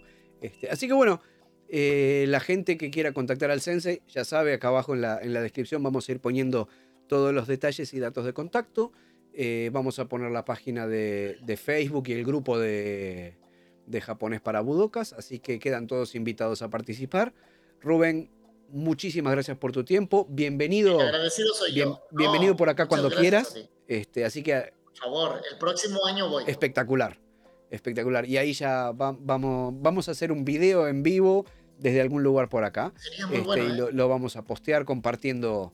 un- Sería muy bueno. compartiendo sí. una de hecho, me encantaría aprender a hacer videos y estoy en, vísperas de hacer mi propio canal. Bueno, ah, bueno, entonces ni bien lo tengas, me avisas y por acá también le damos el difusión. canal ya existe. Y la ma Todavía no tiene un video, Bien. pero ya existe el canal. Se llama Budoka Ilustrado. Budoka Ilustrado. Perfecto. Vamos a darle difusión y la mano que te pueda dar con el canal, por supuesto, contá, contás Bueno, con mi ayuda, coordinamos gracias, lo que Ya vos veo quieras. que lo tienes muy resuelto tú. Lo Ah, tuyo. más o menos. Mirá que fui eh, dándome cada palo por la cabeza y con muchos problemas técnicos. Y así es pero todo. Viste bueno. que todo, todo proceso es así. Pero bueno, le vamos dando y le vamos metiendo mucho cariño y empeño, Pero que es lo que todo importa. proceso lo vale.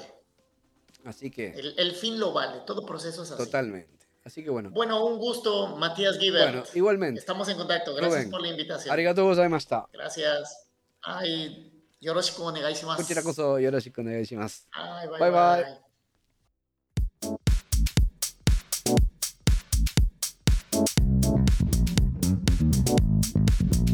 Por acá dejamos la entrevista con el sensei Rubén Gómez.